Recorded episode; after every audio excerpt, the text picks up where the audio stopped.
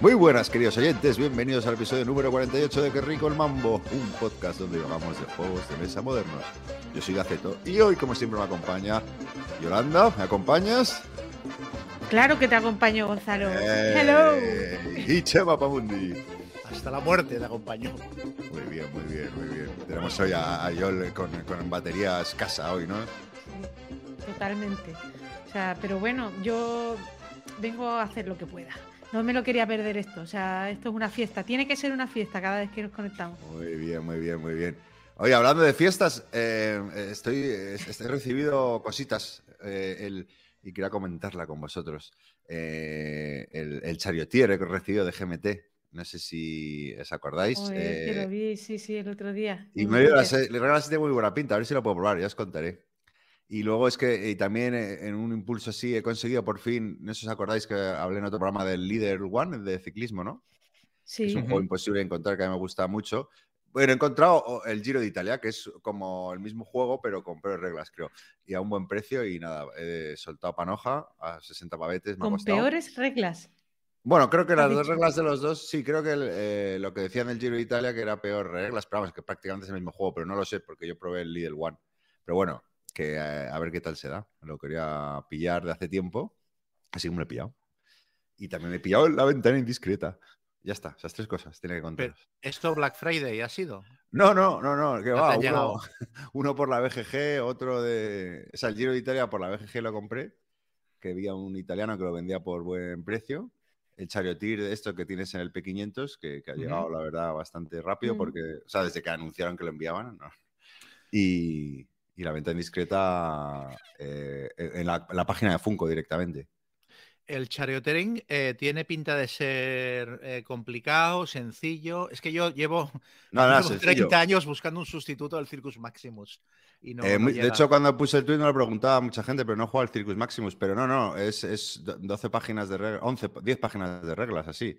Y las dos, tres primeras son con el setup. No, no, eh, es, eh, me, leí las reglas y bastante asequible. O sea, es un juego como de un juego de carreras cualquiera normal que hay ahora en el mercado. O sea, nada complejo, pero sí tenía cosas que parecen que son chulas. Habrá que probarlo. tiene sistema de, de liga o de competición. Es que es una cosa, una de las cosas chulas del Circus Maximus que te hacías como tu escudería de cuadrigas y, y vas eh, celebrando carreras y, y los aurigas se iban muriendo y estas cosas. Ah, rollo así campaña no, no, no, por lo menos no me he fijado, yo creo que no. Pero mira, eso seguro que si el juego tiene éxito, pues ahí Sí. tienes la expansión. Sí, y, te, es y verdad. te- y te O clavas incluso fan-made. Gente que se ponga a hacer alguna Sí, sí. variante o yo qué sé. Pero bueno, ya, ya os contaré a ver qué tal, qué tal, a ver si lo pruebo pronto y el próximo programa lo, lo reseño. Pero bueno, ah, no, me he equivocado porque realmente la fiesta, de fiesta ha estado Chema, ¿no? ¿Has estado ahí en, en las DAO? Ah, sí. Y sí, pero, sí, sí. pero un momento, ¿te has colado este año también o no? Eh, bueno, es- este año me han No colado sin yo, sin yo pedirlo. O sea, cuando lle- llegué al, al Down no había la cola salvaje que había el año pasado. Era la hora de comer. eh, bueno, o sea, allí cierran al mediodía. Entonces, no sé si, no me acuerdo si abren a las 5 o a las 4, creo que a las 5. Y entonces me puse y había poca cola. Y mientras estaba haciendo cola para entrar normal, vino uno de, y hombre, ¿qué haces tú haciendo cola? Alguien de Debir me dijo, hombre, no, no, tú ahora te traigo una acreditación y pasas para adentro. Y yo, bueno, pues claro que voy a decir, pues, tira, ¿no? Claro. Pero yo venía dispuesto a hacer la cola este año, ¿eh? porque no me pareció que hubiera tanta gente. De hecho, cuando llegué pensé, hostia, igual han pinchado, no sé qué. Y no, en realidad lo que pasaba es que había otro pabellón y estaba igual de petado que siempre, pero ah, me da la sensación de que había más espacio para hacerlo. ¿Y qué tal? Y bueno, bien, muy bien. a ver, como siempre, muy chulo. Eh, a ver, yo siempre digo que, que, no es mi festival en el sentido de que a mí me faltan, me siguen faltando mm, eventos mm, alternativos, o sea, ¿sabes? O sea, cosas anexas a, las demostraciones de juegos en, en mesas, que es que al final entras en el edificio principal y son un montón de mesas con, con editoriales haciendo demos de sus juegos. Entonces, bueno, esto para mí tiene un interés relativo. Y en los edificios anexos había uno donde creo que se estaban haciendo partidas de rol y había otro donde se estaban ah, presentando protos de juegos y eso estaba bien. Pero a mí me faltan, yo qué sé, charlas, eh, mesas redondas, actividades paralelas que enriquezcan un poco el, el rollo. Pero bueno, mm, la gente está encantada, o sea, muy bien. ¿Alguna anécdota? ¿Algún, algún... Ah, hostia, sí, calla, hostia, sí, espera, un momento, un momento, tengo que ir a coger una cosa. Se ha emocionado. pues. ¿Epiblas vuelven a la Ah, casa? o- eso hay que- Ya hay que- está. eh, No, no, es que no me acordaba. Bueno, esto, esto fue tremendo, tremendo. Yo estaba en plan, ¿voy al DAO o no voy? Porque en realidad voy y no hago nada. O sea, voy, me doy una vuelta, hablo con Xavi Garriga, voy al The Beer Show si lo hacen y tal. Y entonces me escribió por WhatsApp un, un chiquín que me dijo, un Andrés Saldeño, y me dijo, hola, Chema, estaré en el DAO. mucho. Eh, se ve que está relacionado con, con el, podcast de Juegos Rinos, pero no sé exactamente cómo. Es, es un autor de juegos, hasta donde yo sé. Y entonces llevaba un proto a, a las DAO y, y me dice, dice, pásate si puedes y tienes tiempo para probar mi juego, no sé qué, eh, estaré todo el sábado, eh, todo el día allí y tal. Dice, y además te he traído una, te he traído una sorpresita de Space Hulk, te he traído una cosita. Y yo, bueno, pues ya que me he comprometido, pues voy el sábado, ya está, ¿no? O sea, si tenía dudas de ir, pues ya voy y hablo con él un rato y a ver qué me cuenta. Yo pensaba, pues me traerá un muñeco de barro de un Space Marine que lo ha hecho su hija, o yo qué sé, ¿no? Entonces voy para allá y el tío me saca, bueno, me sienta a jugar al juego, probé el proto, que el proto es una especie, es como una especie de Tetris multijugador en el que vas sacando losetas con las que vas eh, fastidiando el juego de los demás para que no puedan bajar sus, sus piezas y tal. Me pareció que estaba bien, estaba- tenía gracia. Ujú. Y, y entonces me saca. Acá llega un momento que digo, es que me tengo que ir al Devil Show porque empezaba ya. Y me dice, espera, espera, que te doy lo tuyo. Y me saca un librazo de Space Hulk eh, Compendium que han impreso eh, entre varios fans del Space Hulk, cogiendo todos los escenarios, todas las reglas de la primera edición, de la cuarta edición, las, las campañas que se habían publicado en digital, todo en un tochazo de 300 páginas en tapa dura a color, una edición brutal. Y a mí Y se te me cayeron- lo, te lo regaló. Sí, sí, sí, a mí se me cayeron al suelo. majo. Yo flipé, pero es que luego lo abro y dentro estaba mi reglamento de Space Hulk. O sea, el, el reglamento de Space Hulk que yo había diseñado para partidas multitudinarias, que lo colgué en internet hace 10 años y que había estado dando vueltas por el mundo, estaba metido allí. Y te, entra- te entró algo en el ojo, seguro, ¿no? Hostia, es De- claro, es que o sea, me, que- me quedé a cuadros, pero a cuadros. O sea, mis Qué cartas de guay. sionicos, todo, todo allí metido. Muy chulo, muy chulo. Pero lo más gordo no fue esto. Lo más gordo es que me da una copia del juego, que se llama Tentrix, por cierto, y me dice, dice, "Ta- toma una copia del juego, llévatelo, es un proto. Dice, esto es para que se lo lleves, para que se lo enseñes a Gonzalo. dice, dice, por si lo quiere publicar y tal, estoy haciendo correr el juego. Dice, te he metido dentro del juego un billete de 20 euros. para que se lo envíes. Y hombre, no, Ay, digo, Sí. si yo voy a Ah, yo Madrid. pensaba que era como para sobornarlo o algo. No, no, no. Digo, digo, si yo voy a Madrid a menudo, no hace falta, ya se lo doy en mano y tal. Bueno, bueno, pues eh, para, para que me lo devuelvas o no sé qué. Y al final yo digo, bueno, pues no me ha dado el billete de 20 euros. Y llego a casa, abro el juego y había dentro un billete de 20 euros plegado. Lo volvió a meter por ahí. Qué Me Bueno. Andrés, pareció yo te, yo te tremendo. prometo que lo, que lo pruebo, claro que sí. Conoce Sí, bien sí. a Gonzalo, ¿eh? ya te diré. O sea, que si ha Sí, sí, eso sí, es exacto, porque lo uno. conoce bien. Si no le ponen los 20 euros, no recupera el juego. ¿no? Exacto, con 20 euritos se va a probar, seguro. Pues eso, me pareció la monda, el tío. me- Muy, muy gracioso, muy gracioso. Y luego nada, pues aparte Qué de eso bueno, estuve, estuve en el The Beer Show.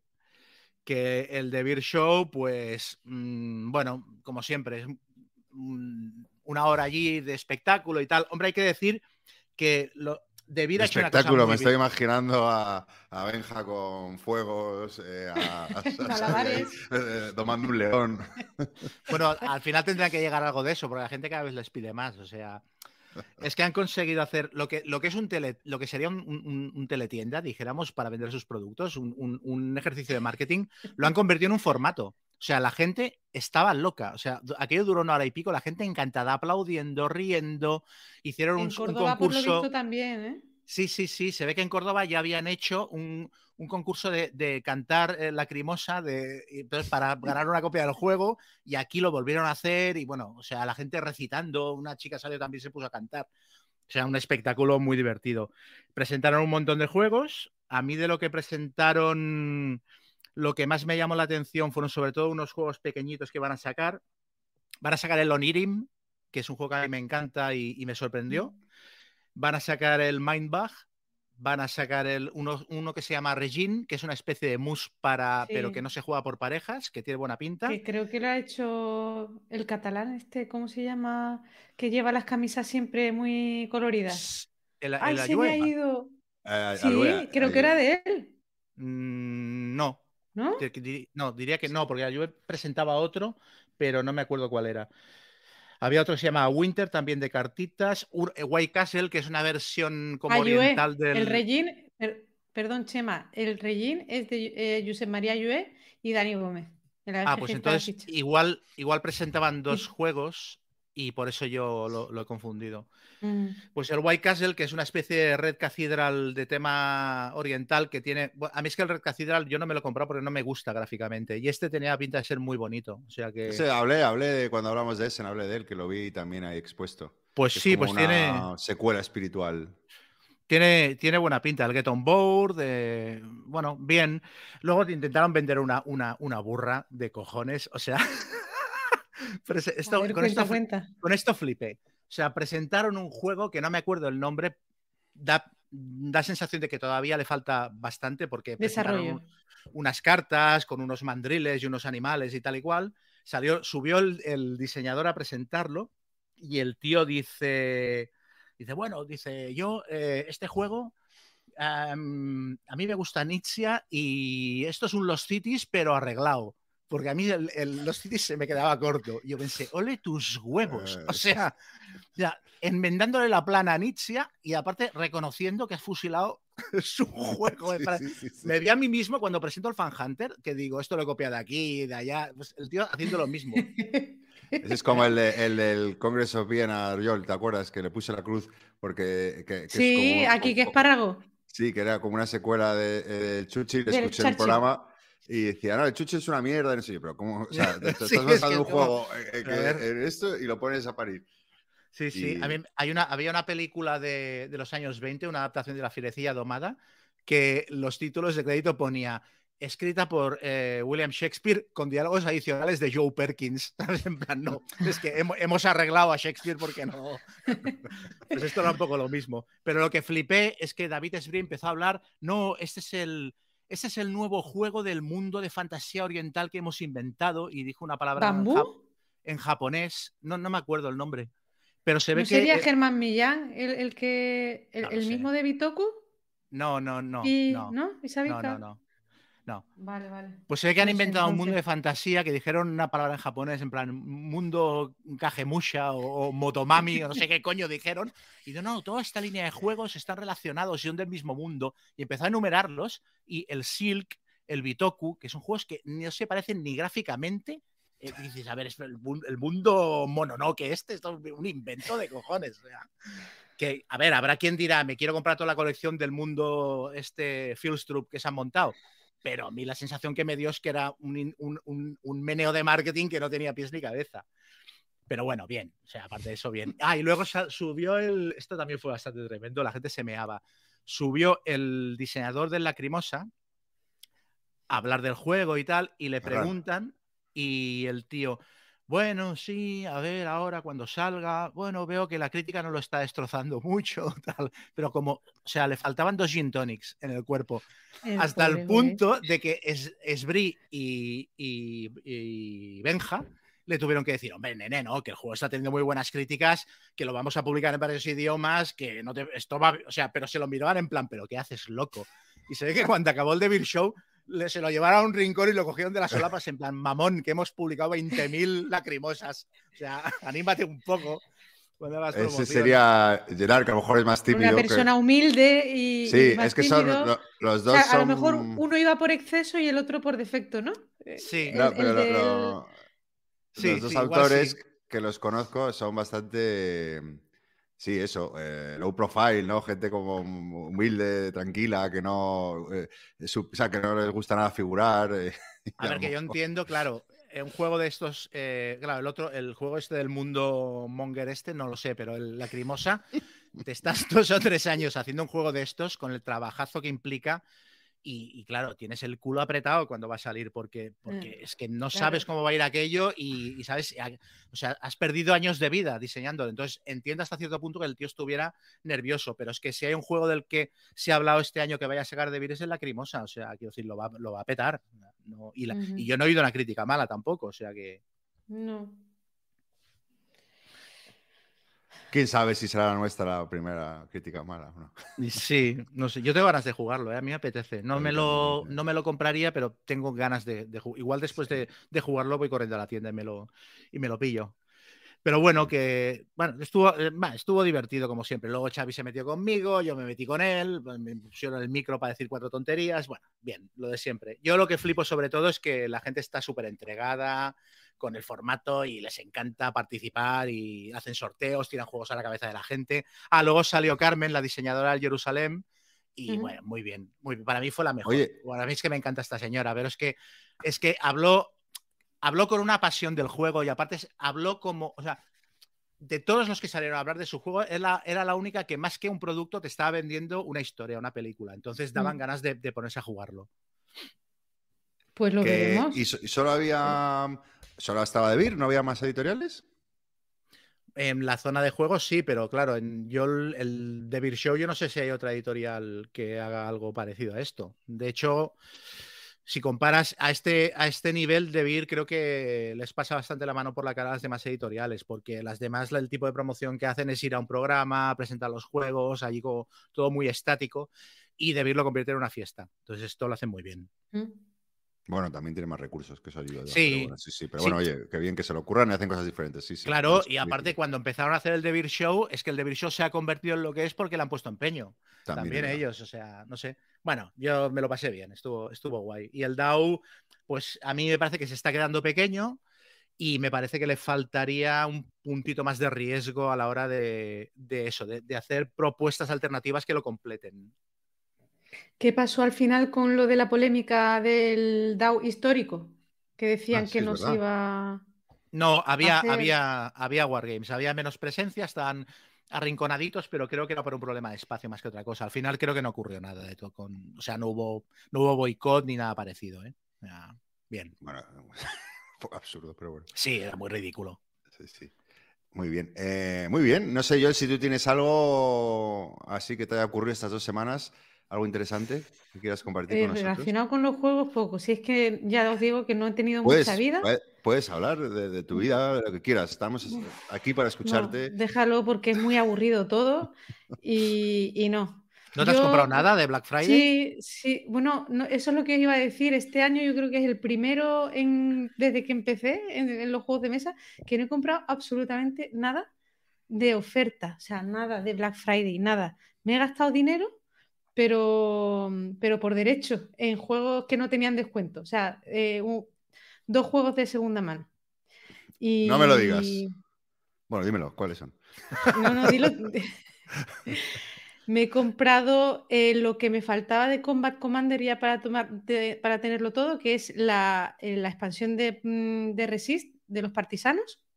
Ah, ¿y, y las conseguiste que por la BGG o algo así o qué?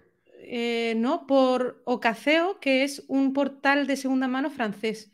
Ah, creo que lo has hablado Y vez. sí. está muy bien porque puedes poner alertas en, en los juegos cada vez que suba alguien un juego determinado. Tú, o sea, tú marcas, lo pones la alerta, te llega el aviso cuando alguien sube algo y ya empiezas a hablar con él y tal. Y, joder, ca- la casualidad de que cogí el móvil y en ese momento me llegó el correo de que alguien lo había subido. Y encima a buen precio. A ver, es relativamente a 70 euros. O sea, que es que yo creo que es lo, por lo que salió en su día. A lo mejor salió por 50 y ahora lo compró por 70. Bueno, pues tampoco no es. Han especulado, pero, pero bueno, lo he aceptado de buena gana. Y, ¿Y el otro? y ya está. ¿Y el otro cuál es? ¿Cuál es? ¿Cuál es? ¿Cuál es? Ah, bueno, el Imperial Struggle. Mm, eh, me lo he Eh, comprado. Sí, sí, a- sí, tengo unas ganas de probarlo. Mañana. y ahora, lo porque mejor- cuando hablé de la primera vez, este no me interesa, este no sé qué. No, me da de pereza". hecho, no, yo no sé si recuerdas que me llegó del P500 y lo vendí sin abrir. O sea, Por eso digo eh, que- porque que- sí, sí, empecé a ver reseñas, pues que yo creo, yo estoy un poco como Roy Celacanto de, de Bisbélica y de otros podcasts que estaba antes en el tablero y tal, que él dice que los juegos hay que dejarlos eh, y, no va, y, no, no basar tu opinión en las reseñas que tenga al principio, sino ver cómo evoluciona eh, en el tiempo y tal, porque Eh, Joder, tío, Roy, al que es, su- principio- que es, una- es un agarrado. Eh, No, no, no, al estar- revés, al revés. Quiero decir que al principio hubo muchas reseñas negativas, diciendo que no era temático, que era una hoja de cálculo, que era súper frío y tal, pero luego pues se ha visto que es un juego que se ha jugado muchísimo y que la crítica al final lo ha puesto como muy buen juego. Y mm, Yo nunca he leído esas críticas. yo formas, ¿eh? sinceramente bueno. no entiendo cómo... Bueno, ¿tú vas a hablar de él luego? Sí, sí, sí. Vale, pues entonces lo hablamos luego, ¿vale? Venga, fenómeno. Y, y te Bueno, y comentaré una cosita. Vale, hablando de especulación, en el pasado programa eh, eh, comentamos ahí un temita y ha habido alguna eh, gente que nos ha comentado y demás. Y, nada, Chema, tengo una pequeña sorpresa para ti porque tengo, tengo un, mensaje para ti. Chemapamundi, Rata, Caradura, Fenicio. Te hemos pillado, ¿eh? Te hemos pillado. Qué, casualidad, ¿no? Yo tenía unas cartas de Magic por aquí, unas, unas tierras dobles que, que he especulado un poquito con ellas y venía a defender la especulación, pero, pero es un hecho casual, no me malinterpreten, no tiene nada que ver una cosa con la otra. Que te hemos pillado, hombre, te hemos pillado. Especulador, fenicio, bien te gusta el comercio, ¿eh? Bien te gusta ahí la guita, el monedito, ¿eh? Te hemos pillado. Es buenísimo. Me parece buenísimo. Muy Bueno, Sa- Sa- Sa- no, he dicho, no he dicho de quién era Samu de- del dado único. eh, te ha dedicado este pequeño mensaje. Me han pillado. Co- Como siempre, levantando polvaredas.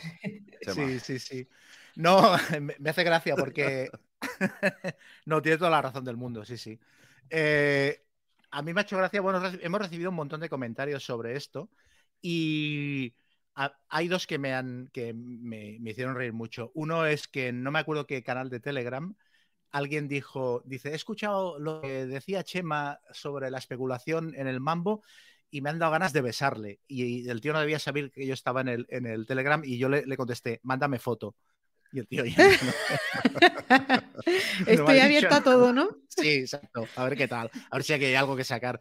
Y luego, uno de los comentarios, un, anónimo, un anónimo, uno de los comentarios que nos dejó eh, decía: es que eh, ridiculizáis a los que se quejan de los especuladores, y acto seguido decía. Aunque bueno, es verdad que era muy ridículo lo del, lo del Hellboy. Entonces, o sea, ¿sabes? Decía una cosa y la contraria en, en el- en la misma frase. Me recordó un. Hay sketch de Fraser, que bueno, en Fraser son los dos hermanos son, son súper pijos y están siempre compitiendo los dos a ver quién mola más. Y entonces Niles, el hermano menor, se compra un apartamento en un edificio que es súper exclusivo, pero rollo que para que te acepten te tienen que hacer una entrevista a los vecinos y tienes que presentar una solicitud y tal. Y entonces el Fraser, el otro hermano, se pica, te está súper celoso y dice, no entiendo cómo te han aceptado en ese edificio tan exclusivo y tan pijo si yo cuando presenté la solicitud me trataron como un paria. Y entonces el otro le contesta, si te vas a responder tus propias preguntas, no me necesitas a mí para nada. Y, y con esto me pasa un poco lo mismo. O sea, él mismo se daba el argumento y luego lo, lo contradecía. O sea que... Sí, sí. Bueno, eh, luego recuerdo también que había, es que no me acuerdo, ah, sí, eh, otro comentario al respecto, y no sé si acaba como hablando de libertad de expresión y tal, eh, Ah, sí, pero... pero bueno, que yo que es, mm, o sea, eh, simplemente nosotros damos nuestra opinión, si, si, y puedes comentar, y si alguien, o, o yo que sé, hay otras vías para comentar el este, pero vamos, que aquí nadie se- no está cortando la libertad de expresión. No, es que de hecho, a ver, Ridículo aquí... No, a ver, sobre esto dos, ah, cosas. Eh, una es que el tema libertad de expresión, pero sí, yo que la gente diga lo que quiera, aunque no me lleven la contraria, así tampoco, o sea, me lleven la contraria o no, si yo no pretendo convencer a nadie. Yo lo que dije es que eh, ah, una cosa es que digas lo que quieras, pero meterse en la cuenta de Wallapop de alguien, abrirle un chat privado e insultarle, esto está más cerca del ciberacoso que de la libertad de expresión. Entonces yo, de hecho, yo no me estaba metiendo tampoco la gente que especula, saco. O sea, había también un tendero que nos decía que el problema de estas cosas, el problema de la especulación viene más por tiendas que se abren cuentas en Wallapop para vender eh, como si fueran particulares o asociaciones y clubs que se, crea, se registran como tiendas para poder comprar juegos a precio de distribuidora. Pero claro, esto estamos hablando de que esto ya está, esto es fraude casi. Mm, Yo de lo que estaba hablando era de gente particular que se compra un juego y lo vende a por el doble de precio en Wallapop y, y luego entras y les insultas, ¿no? Y vas por aquí, porque tú no sabes, o sea, a mí lo que me sabe es que cuando pienso en alguien que ha cogido el coche, se ha ido a una tienda, ha comprado un juego a 10 euros para venderlo a 20, yo pienso, hostia, ¿será que necesita la pasta? Porque yo no lo haría, o sea, que no, no, no sé cuál es la cuál es la situación de esa persona como para criticarla de manera tan virulenta, ¿no? Bueno, Y luego una co- horas y horas de debate, que Claro. eso es lo que, lo que yo no puedo entender sí. tampoco. Que oye, muy respetable, cada uno dedica el tiempo a lo que quiere, pero vamos, eh, eso es lo Y que, luego- creo que queríamos decir. algo que creo que no lo llegamos a decir, que es que todas las críticas que se han lanzado han ido contra la gente en particular, pero no hay, yo no he leído, no he visto ninguna que vaya contra las editoriales, que, aquí podrían ser las principales culpables de este rollo. Quiero decir, aquí Mantic, que es la editorial principal de, o sea, la editorial original de Hellboy, y Edge, que es la, la que lo publica en España, son culpables primero por haber vendido un juego súper exagerado de precio, muy por encima de, lo que debería tener de PvP atendiendo a los componentes que incluía. Esto para empezar. Y en segundo lugar, luego lo, eh, Edge lo revienta de precio, pero no lo revienta de precio saldándolo en todos lados. O sea, lo revienta de precio en una cadena de tiendas sin avisar a todas las demás tiendas que lo tienen a la venta. Con lo cual, los pobres de retail que tuvieran el juego ya rebajado a 50 o 60 euros y que tuvieran pocas posibilidades de venderlo, después de ese saldo se lo van a comer sí o sí. O sea que también, cuando compramos juegos de saldo, también estamos fastidiando a, a la cadena de tiendas de retail y tampoco nos importa hacerlo, ¿sabes? O sea que eh, yo lo que venía a decir es que antes de mm, ver la paja en el ojo ajeno, fijémonos en la viga en el nuestro, porque todos caemos en este tipo de historias. Muy bien, pues dicho queda. Eh, y nada, pues eh, si no queréis añadir nada más, pasamos a. a- a- ¿Quieres ap- aportar algo? Una noticia que ha salido esta semana, de que Edge, ah, estamos hablando de Edge, pues Edge desaparece. Se convierte en Edge Studio, que solo va a publicar juegos de rol. O sea, Studio. ¿Sí? Sí, ¿Cómo que? Edge. sí. Edge Entertainment. EDGE. Sí, Edge Entertainment desaparece. O sea, Asmodee eh, va a distribuir directamente los juegos que llevaba Edge. Y Edge se convierte en Edge eh, Studio, que solo va a publicar rol. Han cambiado la web, la han renovado. Si buscas la web antigua ya no la encuentras, etcétera. ¿No os habéis enterado? No, No. pero estos no- esto eran, pero, eh, eran españoles. Sí, bueno, no sé, pero tenían sede en Sevilla, creo, ¿no? Sí, sí, sí. Mm. No tenía ni idea de. Yo pensé que eran internacionales como Asmodee, ¿sabes? Que no, no tenía ni idea, de la verdad. Ni, ni qué Sí, en- hacen. enviaron una circular y tal y automáticamente renovaron la página web. Y en la página web, si entras, pues encuentras sus juegos de rol. Pero Ellos, todos los juegos de tablero ejemplo- ya no los van a sacar ellos. Ellos, por ejemplo, lo que hacían era traducir también los juegos, ¿no? Sí. Eh, de Fantasy Flight. Bueno, pero Fantasy, Fantasy Flight ya, ya los publicaba por sí misma. Ya abrió Fantasy Flight de España y eso ya lo perdieron. Pero la traducción no la hacían ellos de las Ah, esto- cartas, por ejemplo, de Arkham y eso, yo creo que sí, que había no un, tenían un foro en la página y se formaban allí porque uno de los traductores conte- contestaba a la gente, porque la gente se quejaba de las erratas y tal, y, y bueno, se formaban unas tanganas ahí en el foro de Edge que no veas. Es posible, no lo sé. Mm, Pero bueno, que la noticia pilla un poco en frío a todo el mundo y eso, pues que Asmodee es- crece todavía más, ¿no? Convierte todavía más en, en el imperio del mal. Muy bien, pues nada, eh, damos por cerrado el primer bloque y pasamos a las reseñas.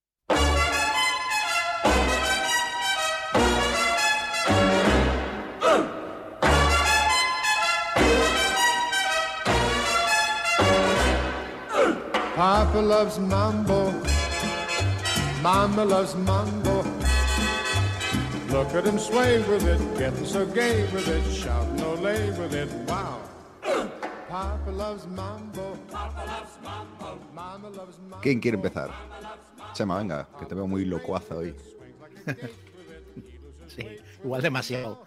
A ver, The Thing. He jugado a The Thing ya. ¡Hombre! ¡Vámonos! He jugado, bueno, estoy con lo de las cápsulas, lo he encapsulado todo, ¿eh? Lo o sea, estoy con lo de las cápsulas nivel que hoy he estado ordenando las cartas de Marvel Champions y me he comprado eh, el, el- el pack de The Hood, que en español se llama el encapuchado. Y estaba escribiendo en la tarjeta para guardar las cartas y he escrito el encapsulado. en vez del, del encapuchado, lo tenía que borrar. Ay. Pues eso, decir que ya lo he jugado y que, bueno, a ver, supongo que to- a nadie sorprenderá que diga que me ha parecido la leche. O sea, estoy en- es- no sé, un encantado. eh, hecho. o sea, era para ti, el juego por Sí, eso sí, no, sí, sí. no- no lo quería reseñar. Pero la verdad es que durante hemos hecho un par de partidas y la primera partida eh, yo recuerdo que nos mirábamos unos a otros y comentábamos un par que somos muy fans de la película en plan, hostia, esto está muy bien hecho, ¿no? O sea, quiero decir, las sensaciones de estar metido en la película eh, son bastante potentes y aparte es el tipo de adaptación que a mí me gusta, que no es que te haga jugar la película de manera casi episódica y que la reproduzcas y aquí no tenga rejugabilidad. No, es un poco como el Rebellion, el Star Wars Rebellion, que juegas algo que se parece mucho, pero en realidad la narrativa es diferente y, ¿sabes? No, no te, no te coarta en este aspecto, o sea, es muy satisfactorio de jugar.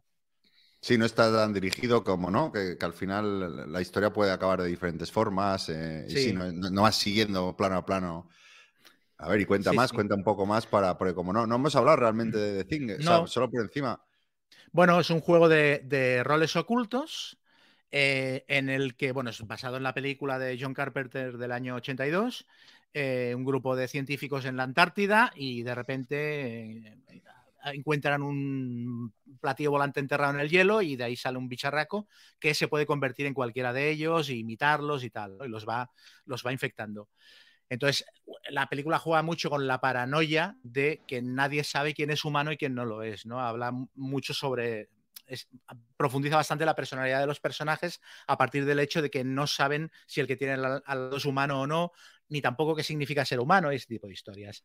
Entonces, en el juego, eh, todos los jugadores empiezan como humanos. Puedes llevar. mm, están, en el juego de retail están 8 de los 12 personajes de la película. Y luego hay una expansión de Kickstarter que te mete los cuatro que faltaban. Y entonces todos los personajes empiezan siendo humanos, menos uno que ya empieza como infectado, como la cosa. Y entonces es el típico juego de roles ocultos de acusarse unos a otros mientras intentan colaborar para que la cosa no se los coma y para mantener la base funcionando, porque la radio de la base al principio está estropeada, el generador necesita combustible, hace falta ir al, a- laboratorio para pillar sangre, para hacer pruebas, para ver quién es la cosa y quién no. Entonces, los jugadores se van repartiendo tareas y, y te mueves a la habitación donde sea y llevas a cabo la, la- tarea que, que esperas llevar en aquella, en aquella- a cabo en aquella habitación. Entonces, la gracia de esto es que cuando dos personajes o más se cruzan en una habitación, hay una posibilidad de que si uno de ellos es la cosa, infecte a los demás. Entonces, enseñan unos marcadores boca abajo y si eres la cosa, infectas al otro y si no, no y tal. Entonces, la infección se va extendiendo. Entonces, los jugadores para ganar, los humanos para ganar, tienen que largarse de la base en el helicóptero, que el helicóptero tiene que llegar, para lo cual tienes que arreglar la radio y avisarlo. Y luego hay una tirada de tiempo atmosférico, que si el tiempo no es bueno, el helicóptero no avanza. Y luego cuando el helicóptero llega, llega un momento que si no te subes al helicóptero, el helicóptero se pira y pierdes. Entonces, para ganar, los humanos tienen que subirse al helicóptero y largarse, pero que la cosa no se haya subido al helicóptero con ellos y que no hayan dejado en tierra a nadie que sea humano. Entonces, Eh, claro. ent- Entiendo que siempre ibais a por lo del helicóptero, porque también hay. Siempre todo el mundo va por lo del helicóptero. Digo que hay otro, hay otro final posible, que es el de, el de la máquina de nieve, ¿no? Eh, arreglar ahí. Sí, pues te puedes pirar con el quitanieves o también, pues creo que hay otro helicóptero que puedes Sí. arreglar. que sí, no nos- forma. Sí, nosotros las dos veces era el que venga el helicóptero, que venga el helicóptero. venga el helicóptero, sí, sí, Sí, sí. sí, sí. Es muy chulo lo del helicóptero porque cuando llega el helicóptero y se inicia la fase en la que se sube, los jugadores deciden subir al helicóptero, el que hay un, un tracker de amenaza, o sea, de, de sospecha, que el que tenga menos sospecha es el primero que sube. Entonces, una vez se, se haya subido, el segundo con menos sospecha sube, pero solo si el que ya ha subido le deja. ¿Sabes? Y cuando, cuando le deja subir, entonces el tercero solo sube si los dos que hay arriba le dejan. Entonces ahí sí van subiendo jugadores al helicóptero hasta que llega un momento que dicen, no, tú no subes. Ya se lo dejan en tierra. Pero claro, si por detrás de ese hay otro con más amenaza, pero que es humano y lo dejan en tierra, pierden la partida. Entonces, él está muy bien hecho. O sea, juega mucho con la sospecha, las acusaciones, bajarte los puntos de sospecha todo, todo el rato para contar que cuando subáis al helicóptero la cosa cuadre. Esto está súper bien parido. Está muy La bien. paranoia que Mm. genera, ¿no? Desde el minuto Sí. uno ahí entre todos los eh, no, no, este se ha cruzado con este, se- hay que hacerle prueba porque a lo mejor lo ha infectado. Que no, que no ha infectado, que no sé. Es la polla Y luego la, la- es que es chulísimo porque como adaptaciones, la sensación es que es una adaptación perfecta. O sea, convierte en mecánicas de juego todas las cosas de la película, el lanzallamas, las pruebas de sangre para ver quién es la cosa o quién no, sí. El perros. helicóptero, el jugador, los perros eh, que se van paseando por la base y hay uno de ellos sí. que está infectado y si te lo cruzas también te puede eh, pasar el pollo, la tormenta, es que está, y sobre todo la sensación de paranoia, es que está toda, está toda ahí metida. Nosotros jugamos mal una regla, que es que eh, cuando te vas a dormir, ah, en, la- en el dormitorio no pueden haber infecciones aunque se crucen jugadores. Y, y- pero nos pareció que aquello tenía poco. O sea, la primera vez lo jugamos mal y la segunda decidimos jugarlo así, porque nos pareció que tenía que. Transmitía cómo? más la paranoia. Que si O sea, te vas a dormir juntos, dos personas, que no hay que hacer cruce, ¿no? No, no hay cruce. O sea, según la Ah, regla, no, el, reg- el reglamento está muy mal explicado. O sea, Sí, el reglamento. muy bien- muy bien Esto y lo de los perros está fatal explicado, porque al, eh, despliegas la primera partida y no sabes qué hacer con los perros. Resto que los perros los sueltas al final del primer turno, pero esto lo en la primera partida lo jugamos mal. Pues el tablero el de la base tiene habitaciones rojas, verdes y azules. Las habitaciones rojas no se puede entrar. Las habitaciones verdes, eh, creo que sí, son las verdes. Cuando entras hay cruce de personajes y las azules, que son el dormitorio y la sala de reuniones, que es donde se juntan todos los personajes al final de cada turno, en esas dos habitaciones, en teoría, no puede haber infección. Ah, pues mira, o sea, que la habitación. Ah, pues. El- Hostia, pues. eh, A lo mejor lo jugaste tú mal también, ¿no? No, no, estoy recordando que la última que jugué, que lo contaron en Bislúdica eh, de manera muy divertida, eh, fue en el último minuto. Creo que se juntaron en una habitación para dormir y ahí se infectó en el último turno antes de para. para... Es que yo creo que, a ver, hace el juego más duro, pero yo creo que temáticamente es mejor que se puedan infectar en el que se puedan infectar en el dormitorio. Tiene más chicha, porque si no, eh, cuando la cosa ya, porque la cosa al principio está oculta, pero en cierto momento de la partida se puede revelar. Y cuando se revela ya va directamente a por los personajes, a pillarlos en habitaciones, infectarlos con unos marcadores de fuerza que tiene. Si se meten todos en el dormitorio se ponen a dormir, no puede atacar a nadie. Entonces eso es muy anticlimático. No tiene ningún sentido que la cosa diga, ay, no, están haciendo la siesta. Cuando se levanten, ya me meteré con ellos. No tiene pies ni cabeza. Entonces, hacer que en el dormitorio también se pueda infectar, yo creo que tiene más gracia. De hecho, me estuve mirando y en Game Geek hay gente que juega muchas variantes. Hay gente que juega que en el dormitorio solo quepa un personaje para evitar que pase esto. ¿Sabes? Hay gente que juega que en el dormitorio se puede infectar, etcétera. O sea que, mm, bueno, o sea, el juego tiene este punto dúctil de que te lo puedes adaptar un poquito, un poquito a tu gusto. Oye, eh, dos preguntas tengo para usted. Eh, una, ¿no crees que el juego, porque todo el mundo que lo ha jugado y que ha visto la película, que a lo mejor eso es determinante eh, para valorar el juego, eh, que no ha tenido tanto ruido el juego como, por ejemplo, un Nemesis, por ejemplo, ¿no? Sí. Es que yo creo que los juegos franquicia tienen este problema, que si no eres fan, la sensación que transmiten es que son juegos para fans de ese producto, de la película o del libro, de lo que sea.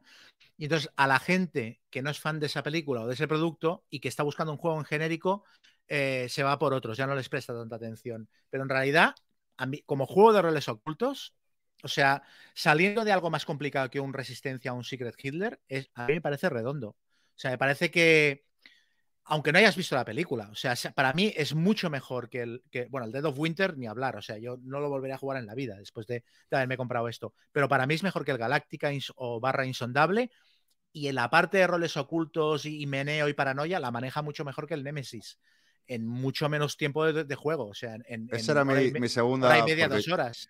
Porque yo he he vendido el Nemesis porque lo tiene mucha gente cerca, cercana. Tú, por ejemplo, te lo vendí a ti. pero, pero creo que como las sensaciones son similares, me, me he quedado Sí. con el de Zinc y como no puedo tener todo, ¿qué- ¿cuál te gusta más a ti? A mí, ahora estoy con el calentón de este, pero te diría que este. Porque le recorta la duración y sobre todo, o sea, es que la sensación que da es que lo han es como si estuviera retrodiseñado. O sea, lo han diseñado. En la campaña de Kickstarter yo no entré porque me pareció que no tenían muy claro lo que querían hacer. Y la sensación es que han cogido a ver qué funciona y qué no funciona, cuáles son los puntos fuertes y débiles de un juego de roles ocultos. Y han potenciado todos los puntos fuertes y los puntos débiles simplemente no los han incluido Entonces, si lo comparas con un, con un Nemesis, el turno es mucho más fácil de ejecutar y se centra en lo básico, en la paranoia de los personajes y en quién es el, quién es el, el- el cabrón que ha jodido la- las muestras de sangre y tal, ¿sabes? Eh, y por ejemplo, no hay eh, mm, una cosa que tienen el Dead of Winter y el, y el Galactic y tal, son los eventos aleatorios. ¿Sabes? Que de repente pasan cosas que tú no controlas y que muchas veces mediatizan la partida. En The Thing, todo lo que ocurre en el juego, todo es porque lo provocan los jugadores, los personajes y los infectados. Entonces, esto para mí tiene muchísima potencia. O sea, que todo lo que pase se base en las decisiones de uno y otro bando. No hay una carta de evento. La el único evento aleatorio es la tirada de clima. Pero no hay una carta de evento que diga se incendia eh, la perrera o se os acaba la gasolina y ahora gestiónalo. No, no, no. Si se acaba la gasolina es porque has estado malgastándola. Si los perros se sueltan es porque la cosa ha ido y se ha comido a uno. ¿Sabes? O sea, todo lo que ocurre es por incidencia directa a los jugadores. Y esto me parece que es fundamental en un juego de roles ocultos. Es que es por lo que funciona Secret Hitler, porque funciona la resistencia, y este juego lo destila para mí a la perfección. ¿Cuánto te duraron las partidas más o menos? Un par de horas. Un par de horas. Eso te iba a preguntar. El tiempo, la duración de las partidas y a cuántos jugadores es lo óptimo. Lo óptimo es, dicen que es a 8. Sí, con todo. ¿Ocho personas? Pueden Sí. jugar, a ver, si pueden jugar hasta. Pueden Madre jugar mía. De 1 a 8. Se puede jugar incluso en solitario. Y lleva un módulo para jugarlo a 3 o menos, que yo ni se me ocurriría probarlo. ¿En solitario ro- roles ocultos? Sí, sí, sí, no sé. Sí, no probarlo. so- quiero probarlo solo por, Solo porque han hecho. Sí, por ver qué han hecho. Por ver. curiosidad. sí. sí. Entonces, el Pues, juego estándar, dijéramos, es a partir de 4. Yo con 4 no lo he probado. Yo lo he probado con 5, que me parece que es el límite bajo. Y con 5 funcionó bien. Y con 6 funciona bien. Sí, dicen que a partir de 6, que, o sea, 6, Sí. 8 es su número perfecto, 6, 7, 8, Sí. pues lo mejor, porque también. Este claro. fin de semana o este puente intentaré montar una partida 8 a ver si lo consigo para llevarme ya la impresión definitiva. Pero la Lo- lo duración es como- o dos horas. Dos lo horas, la primera un poquito más por, por que estuvimos repasando el reglamento porque nos perdíamos a ratos, pero bueno, bien. Lo compensan con cantidad de recursos que tienes disponibles, de comida y cosas así, según el número de jugadores y tal. Sí. La- yo una me duró 4 horas, 5 horas, pero bueno, en un contexto de fin de semana por ahí, con copitas y todos, mm, gente muy teatrera, que. que vamos, Se vamos. dejaron llevar, ¿no? O sea, exacto, sí, ya era cada, cada turno era una fiesta, ¿no? De tú, no, tú, tal. Pero vamos, estoy muy de acuerdo, es un juegazo, ¿eh? Eh, Sí, sí, sí, un juegazo. y yo digo, me bueno, tienes razón lo que dices, que a lo mejor el que sea de una saga, ¿no? Pues a lo mejor no, a- hace que atraiga menos a la gente y demás. Y luego, eh, no sé si, yo es que me compré mm, también la, la expansión y me vi la película también de, del el La precuela. noruego, sí. Hmm. Y que bueno, la película, ok, eh, Sí. Bueno, Sí, Bueno. ya, sí. No. Bueno, eh, curiosa, ¿eh? No- no- no- Sí, pero no le, no le llega a la otra ni a la sola. No, no, no, no, vamos, no, o sea, Pero bueno, tengo ganas de, de- de probar también la expansión ahí a, a ver si también mola. Bueno, por alargar un poco o, Sí. o ofrecer di- diferentes sensaciones. Pero bueno, es curioso que todo el mundo se escapa al helicóptero y nadie escoge las otras las vías, porque la otra vía de ganar es encontrar unas llaves, que para eso tienes que hacer una acción de, de buscar objetos, ¿no? Sí. Las llaves de la máquina de nieve.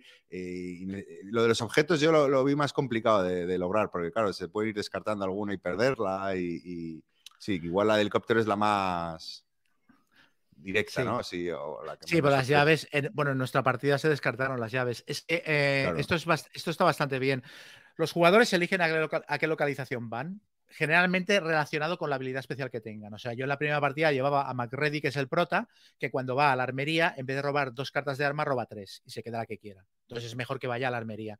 Entonces los personajes se reparten en las habitaciones y luego cada personaje aporta una carta a un mazo de cartas, ¿vale? A que puedes poner una carta de reparar, de, de acción o de, o de estropear. Entonces, claro, se supone que pondrás una carta buena a menos que seas la cosa o a menos que tengas una mierda de mano y no, y no tengas más remedio. Entonces, el, el líder del grupo baraja todas las cartas, le mete una carta más del mazo y las va revelando.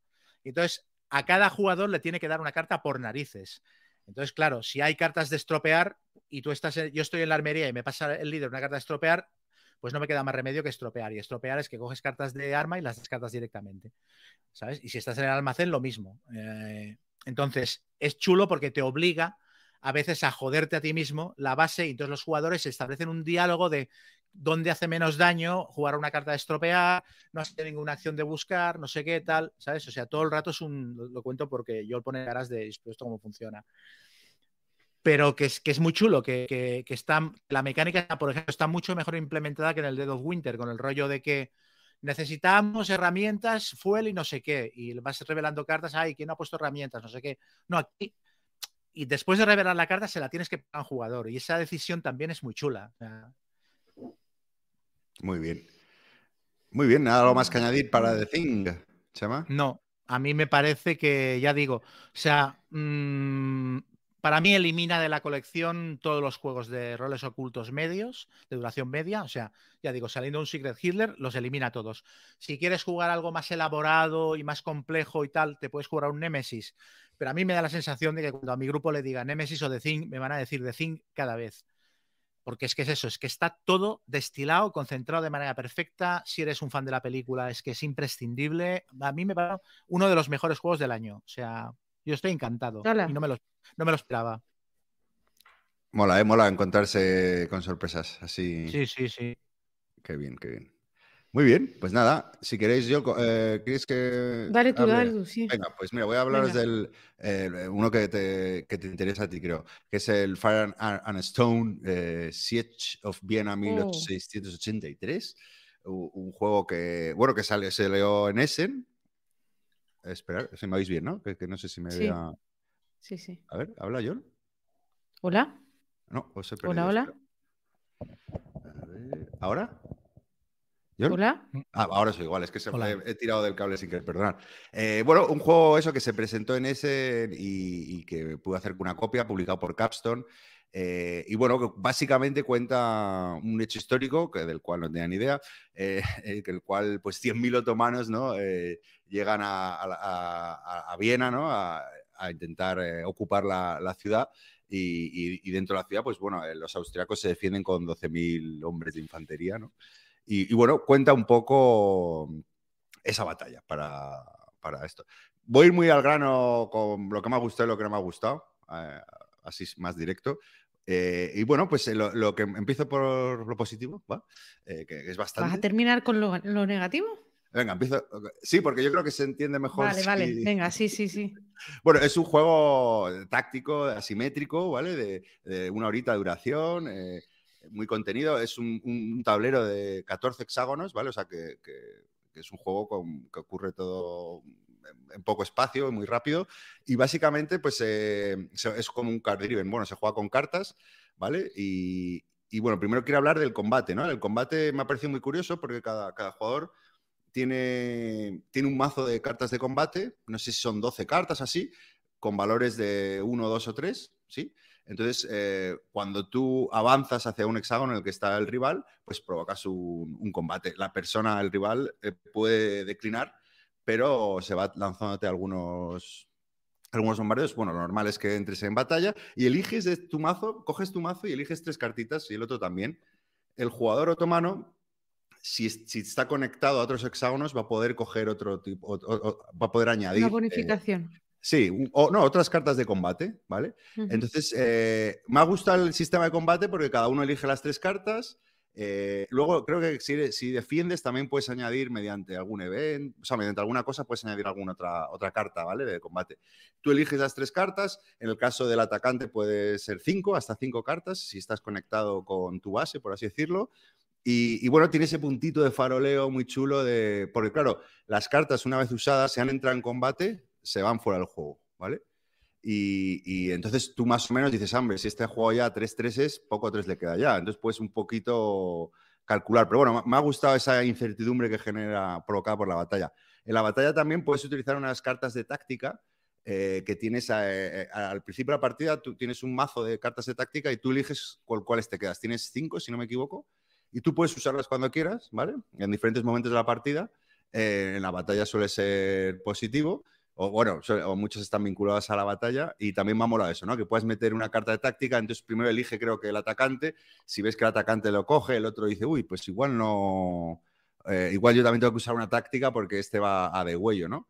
Y, bueno, me, me ha gustado mucho el sistema de, batalla. Es sencillito. Bueno, no lo contado todo. También, eh, eh, bueno, según quien gane o, o quien pierda, eh, si es el defensor el que gana, eh, el, defensor aparte, que es el, austriaco, eh, empieza la partida con nueve cañones desplegados, ¿no? Pues va a tirar mm, mm, tantos dados como cañones tenga y si saca cinco o seis le va, le va a retirar cartas que entran en el combate. Antes de que se produzca el combate, le va a, retirar cartas a, si, tiene éxitos, porque con un máximo de dos cartas. En definitiva, que si tú juegas con cinco cartas al atacante, al final se te puede caer en tres muy fácilmente. Luego también me ha gustado mucho que reglas súper cortas, 12 páginas, eh, muy claras, con ejemplos, con imágenes, por fin, un, un wargame con imágenes y que se entiende todo muy fácil. La producción muy chula también, Capstone siempre ha sabido hacer juegos muy, con materiales de calidad, el arte muy chulo también, está, está muy bonito. Igual mucho texto en las cartas de táctica y demás, hay poco dibujo, eso es lo único que echan falta, pero bueno, Está, muy bonito. Eh, luego también muy chulo es la simetría, ¿no? Eh, eh, está muy marcada en este juego la simetría con distintos objetivos, ¿no? El austriaco para ganar tiene que aguantar los... Dura cinco turnos, no lo he contado. Entonces tiene que aguantar los cinco turnos y acabar... y así se acaba la partida, gana la partida si, si, si consigue aguantar. Si, no, si, el otomano no ha provocado su derrota antes, ¿no?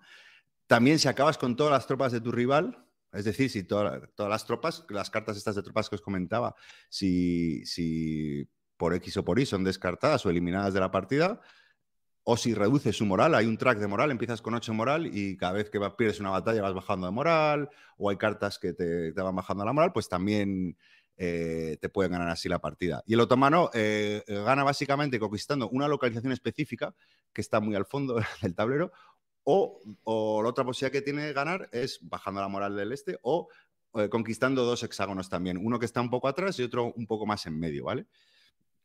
Eh, luego mm, me preguntaron en Twitter, subí una foto y me preguntó, oye, pero esto tiene variabilidad. Pues yo creo que sí, porque os he comentado que hay cartas tácticas y también cartas de estrategia. Las cartas de estrategia son las que tú utilizas en tu turno, que las puedes utilizar como evento o como puntos de acción y tal, ¿no? Eh, que no se usan durante la partida, ¿vale? Pues o sea, no, no vas a usar ni todo el mazo de estrategia y las cartas tácticas solo vas a coger cinco por partida, lo cual te permite margen de maniobra para, bueno, para tener sensaciones diferentes. Lo que pasa es que las cartas tácticas las eliges tú. Sí que es verdad que, que había algunas que eran un poco malillas y que entonces cuando te lo conoces un poco, yo creo que al final vas a coger las cinco que te molan. La- Las de siempre, ¿no? Claro, bu- bueno, no lo sé, ¿eh? porque yo probé cinco y digo, uy, está seguro, está seguro. Pero, y la otra, creo que repetí tres o cuatro en la otra que he jugado. Y, y bueno, yo creo que sí que tiene cierto punto de realidad. Al final es un juego táctico de una hora. Tampoco puedes esperar aquí un, un Combat Commander, ¿no, Joel? Como, como te- de rejugabilidad, pero, pero yo creo que sí que tiene cierta variabilidad. Eh, ta- también no lo sé, si jugando 5 o 6 partidas cambiarán un poco las sensaciones o no. Y luego también hay otra cosa que me ha gustado, que es un poco original. Os cuento así un poco las cosas que me han llamado la atención, sin entrar al detalle de, de todo. Pero también tiene una acción que es, eh, bueno, como es- estaba en una, básicamente es- estaba fortificado la ciudad de, de- de Viena, hay una acción que es eh, poner Los minas, ¿no? Entonces tú, sí, los túneles. Entonces tú tienes una bolsita con losetas, eh, con palas, ¿no? Por así decirlo, eso. Eh, Ujú. Entonces, eh, lo tienen los dos jugadores. Entonces tú puedes invertir un- un- acciones de tu turno para eh, boca abajo poner el tablero en una acción de túnel, ¿no? Poner ahí palitas para acabar. Y si consigues sumar cuatro palas eh, eh, a la hora de hacer eso, pues puedes hacer otra acción que es pegarle un petardazo al, al rival, ¿no? Que básicamente le quita mm, fortificaciones de su hexágono, elimina cañones y, está muy chulo eso porque también ¿eh? El rollo del faroleo de, ah, voy a, va- vas metiendo las palas que están boca abajo, con lo cual el rival no sabe, pero coño, dice, hostia, ya tienes cuatro palas, a ver si me va a meter un minazo ahora. Y está muy chulo, la verdad que, que en ese sentido, eh, sin descubrir la pólvora, tiene elementos que lo hacen genuino el juego, ¿vale? Y bueno, las contras, eh, como os he comentado al principio, son 14 hexágonos, eh, entonces es muy estático el juego. Eh, no, claro, al final eh, es muy estático y eso puede ser un problema, porque el otomano, eh, yo perdido- las dos partidas he jugado con el otomano y he palmado. Jugué la segunda con el otomano para ver y me pareció muy difícil conseguir la victoria. Como he dicho, ya eh, he aprendido que no, después de la polémica de, Roma versus Gol, que no, te- que, que no está mal eh, que, este, que, este, que, sea, que sea así, ¿no? Eh, Y la verdad que, que mola porque dices, coño, a ver cómo lo gano, pero sí que es verdad que, mm, bueno, aparte que soy muy malo, que también puede ser eso- Un motivo. un motivo, pero, pero me parece muy chungo ganar porque, mm, bueno, claro, ahora, ahora después de jugar dos partidas ya, ya sabría un poco... eh, Es fundamental acabar con los cañones de- de- del austriaco porque empiezan ya sobre el tablero y como, Ujú. te lo- como cada vez que haga un, un ataque tire nueve dados, es muy probable que te elimine cosas. Entonces es... Y luego, claro, para, mm, para ganarle... eh, eh, o sea, te tiene que ir muy bien al principio para poder intentar llegar a uno de los hexágonos objetivo Ujú. ganar, porque claro, eh, al final si el otro te ataca, si el, el, el austriaco te ataca y te consigue frenar un ataque o dos, es que al final son cinco turnos, o sea, tampoco te da... En, cada turno son varias acciones, esa no es, juegas cinco cartas en cada turno.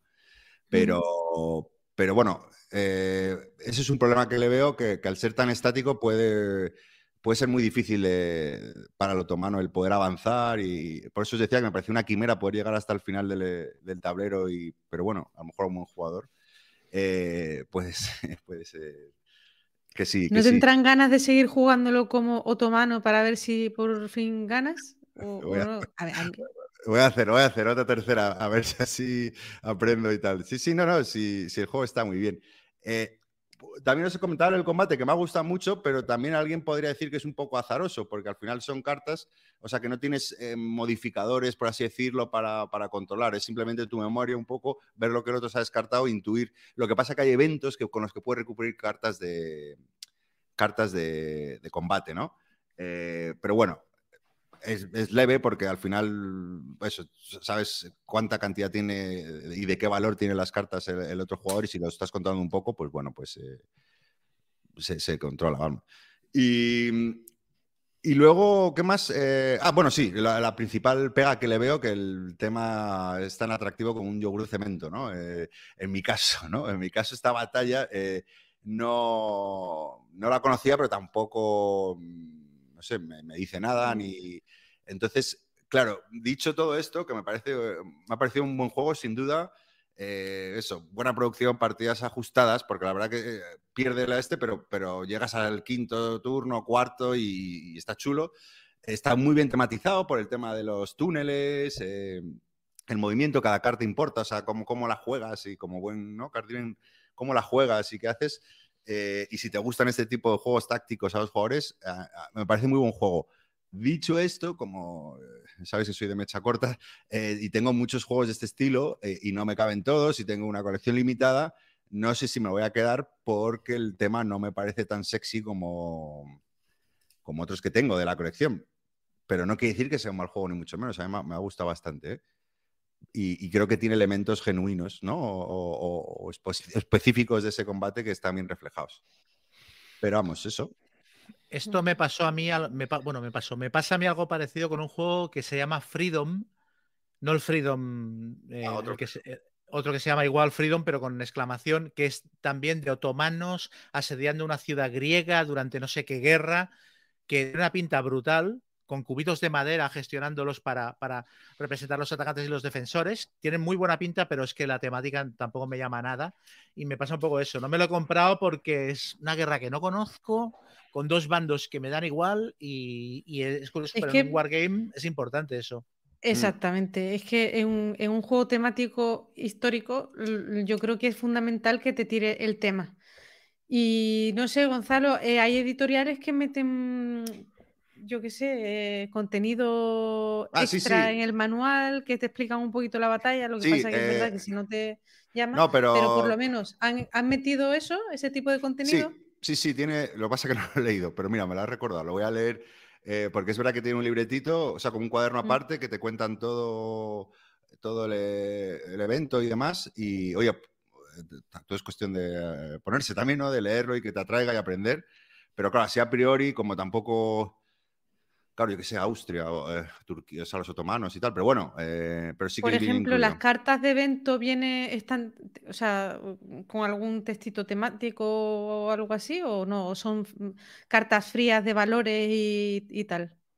Yo creo que no viene el texto temático porque te viene este cuadernito, ahora me, me haces dudar, eh, pero vamos, yo siempre digo, ah, qué bien, tematizado y tal, pero es verdad que luego cartas, luego no, no, leo las, estas, eh, el tema, ¿no?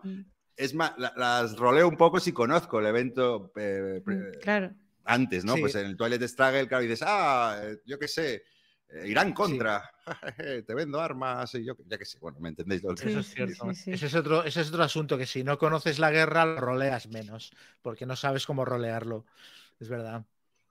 Pero bueno, eh, ya te digo que me ha parecido buen juego y, y eso, también una horita, muy contenido, muy buena producción y eso, eh, por lo que me consta, estará publicado en español, que sí que tiene sentido porque viene, las cartas de estrategia y de táctica tienen texto, tienen bastante texto, o sea que Mm. sí que tiene... A mí ya me lo han dicho por ahí, aparte, tú lo comentaste y también lo he escuchado por ahí, que lo traerán en, en castellano y yo creo que esperaré porque es un juego que tiene texto en las cartas Sí, y sí, tiene- algunas bastante, sí, y yo creo que sí, que en mi caso esperaré.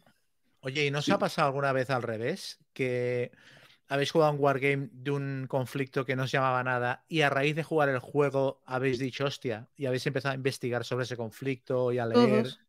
Todos.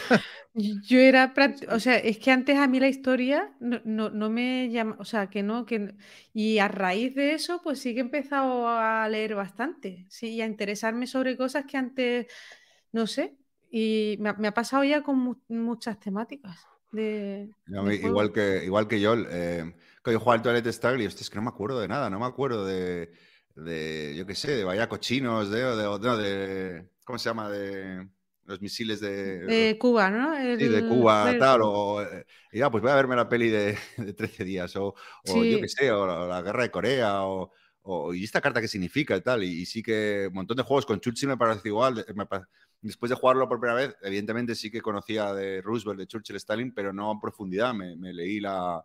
Me dio fuerte por Churchill, me leí sus, sus biografías, estas que, que El tochaco, ¿no? autobiografías, ¿no? El Tochaco y lo, lo disfruté, menudo personaje. Y luego me leí también para compensar una, una biografía no tan, no tan simpática A geográfica. hacia su persona. sí, sí. Pero vamos, que sí, totalmente, ¿no? Que al final es, es, es, es al revés, ¿no? Que cuando algo... A mí, me- a mí me, ge- por lo general, me, me, me, ya- me cautivan lo- los temas modernos, ¿no? De historia moderna, porque sí que tengo alguna noción previa. Entonces, eh, y luego, bueno, porque al fin de cuentas, eh, lo que vivimos ahora, de alguna manera, es consecuencia de lo que hemos vivido 50, 60 o 100 años, ¿no? O sea, España es lo que es porque ha tenido una guerra civil, eh, o yo qué sé, o, o el mundo es como es porque había una guerra fría y yo qué sé. Entonces me, me atraen más ese, eh, la guerra moderna. vamos. O sea, perdón, los hechos históricos modernos. ¿A ti, Chema? Mm, sí, a mí, a mí eh, con lo que más me ha pasado quizás es con la antigüedad, que es un que, es- que me da pereza a priori y a base de jugar Wargames, ay, los romanos, ¿sabes? O sea, Ujú. sí, con- A es- mí- es, con el tema que más lo, lo- lo relaciono. Bueno, no lo he contado, pero he he entrado en una serie nueva de, de juegos que se llama eh, Eagles of France, las eh, águilas de Francia, que son napoleónicos, que, que a No mí a el gustar a tema, Chema. napoleónico, el tema napoleónico no me llamaba nada y, joder, la serie esta tiene una pinta que no veas, ya os contaré. Me he comprado el primero, malo será que no acabé al final comprándolos todos. Pero esto es muy curioso porque a ti el tema napoleónico sigue sin gustarte y te sigues comprando juegos de esa, de esa temática. Es que este juego me ha llamado mucho la atención porque es, un- es una serie y, y la asemejan un poquito con el Grandes Campañas. Y el otro día, joder, vi un vídeo de Agustí Barrio, que es un tío que explica los juegos, mm, pero alucinante y encima recomienda libros y tal. Y, joder, me entró muchísimo por los ojos y digo, mira, una temática que eh, tengo mm, pendiente y, y, tío, a ver, me voy a quitar un poco los prejuicios que tengo y voy a por ella. ¿Cuál te has pillado? nada, Que estoy viendo aquí los juegos. El Ligny. Está Ah, ahora Ligny. mismo el Ligny y el 1815, eh. Y, sí, y ahora van a, van a reeditar ahora en diciembre el Waterloo y uno más. No, no Fallen- recuerdo cómo se llamaba. Son cuatro. Sí, Waterloo, Fallen Eagles, ¿no? Poner para 2022. Sí, Mm. está el Quatre Bras, Waterloo 1815, Ligny, Austerlitz también, 1805. Austerlitz, es verdad. Sí, sí, sí. Ojo, Pues pero nada, de- como no he eh, tenido tiempo, no he podido abrirlo, pero próximamente eh, lo, lo probaré y ya os contaré. Muy bien, muy bien. Bueno, pues nada, eh, Yol, te toca a ti. Vale.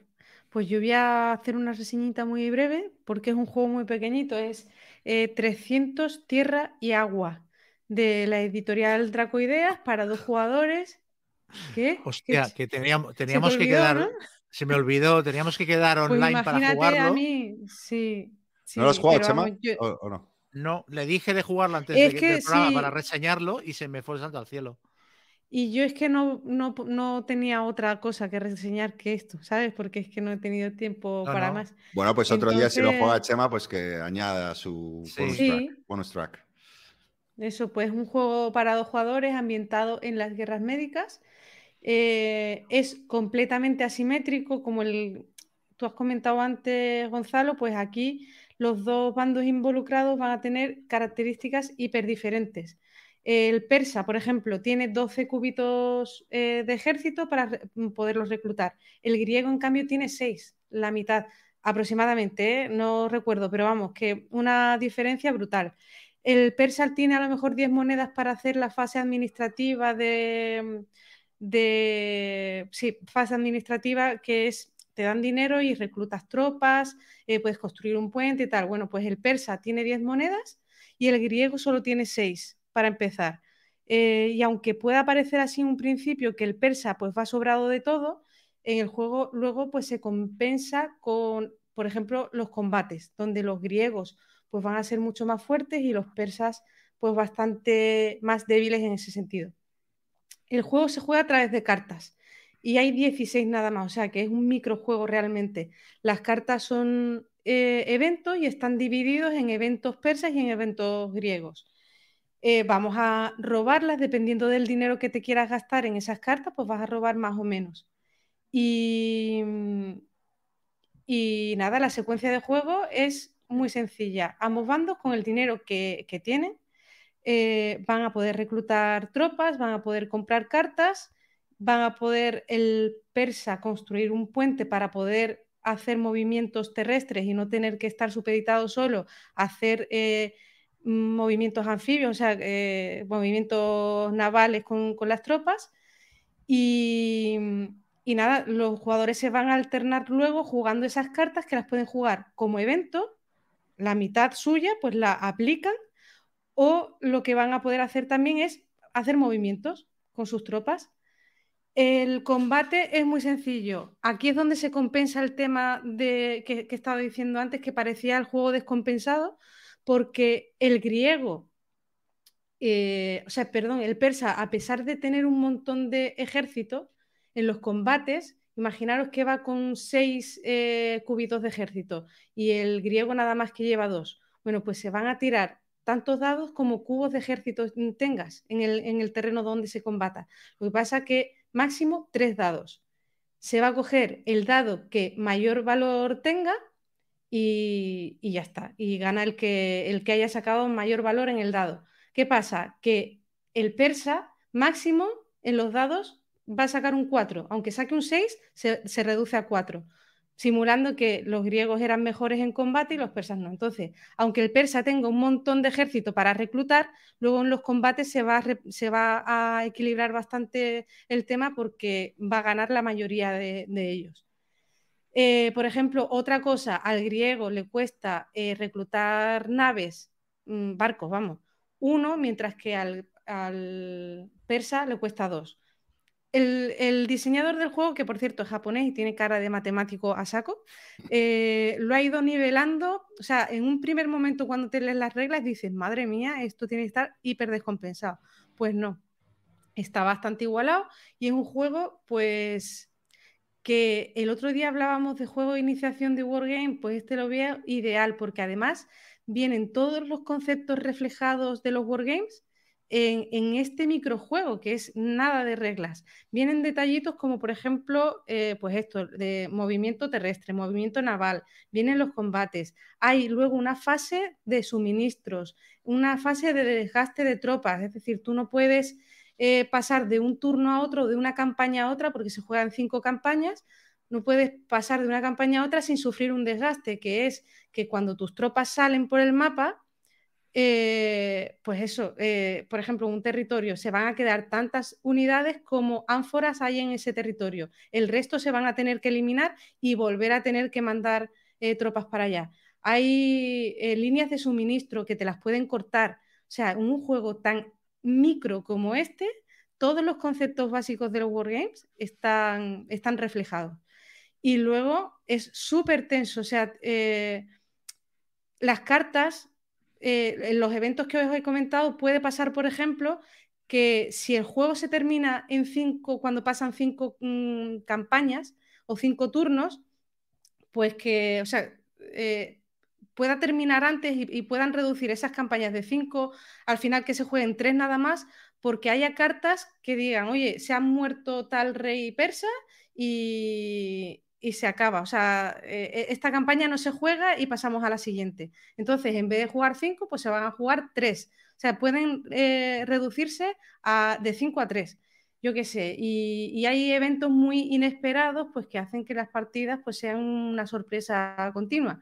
Y luego, que yo he jugado como siete partidas ya, la mitad online, y todas han terminado de manera súper diferente. O sea, no hay ninguna que, o sea, no, no se repiten partidas exactamente iguales.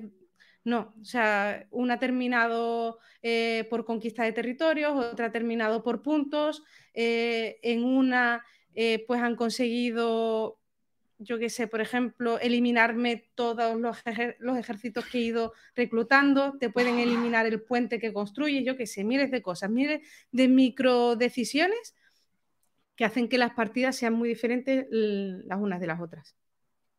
Una, una, cosa, lo de la. Cuando compras las cartas, ¿las compras a ciegas robando un mazo o las tienes todas disponibles y compras la que quieres? ¿O, hay un mercado de cartas boca arriba? O... son ocultas y tú decides cuánto te vas a gastar y vas eh, comprando cartas y una vez que las tienes es cuando empiezas a decidir cómo gastarte el resto de. de o sea, que te puede venir morralla. Te puede venir morralla. No, pero morralla no hay. Morralla no hay. Son 16 cartas y todas son bastante potentes. Hmm. Eh, lo que sí, por ejemplo, el persa va a tener mucho más dinero para comprar cartas y el, griego no. ¿Qué pasa? Que una de las acciones que tú puedes hacer es pasar. El griego a lo mejor le conviene pasar en los turnos para que el persa vaya gastando cartas y tú dar como el hachazo final en, el turno. ¿Sabes? Y. Y no sé más qué, os iba a decir. Bueno, yo estoy muy de acuerdo con lo que has dicho. Yo lo, tuve, pero me pasa lo mismo que con el Shields of Siena, que no, el tema no me, no me, no me, llamaba mucho y le di carril, pero me parece una joyita de juego. Está muy bien. Y además, una cosa que nos has comentado, el precio, que es que es muy barato este juego. También es una Sí, de PvP creo que eran 22. A mí me salió en la Feria de Córdoba 19, me parece. Está muy bien. y la edición es la chulada con la cajita con imán y tal, ¿no? No, con. ¿tiene sí, sí, sí, está. Ah, bueno, y tiene tablero también, o digo que.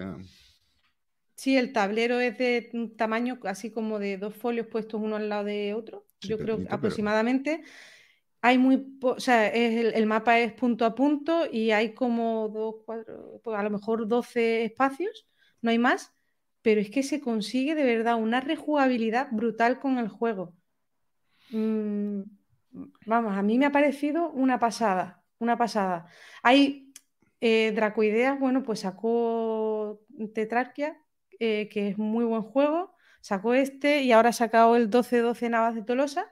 Y yo creo que de los tres que ya he jugado, este es el que, el que quizás más, más, más me ha gustado. Sí, sí, sí, sí.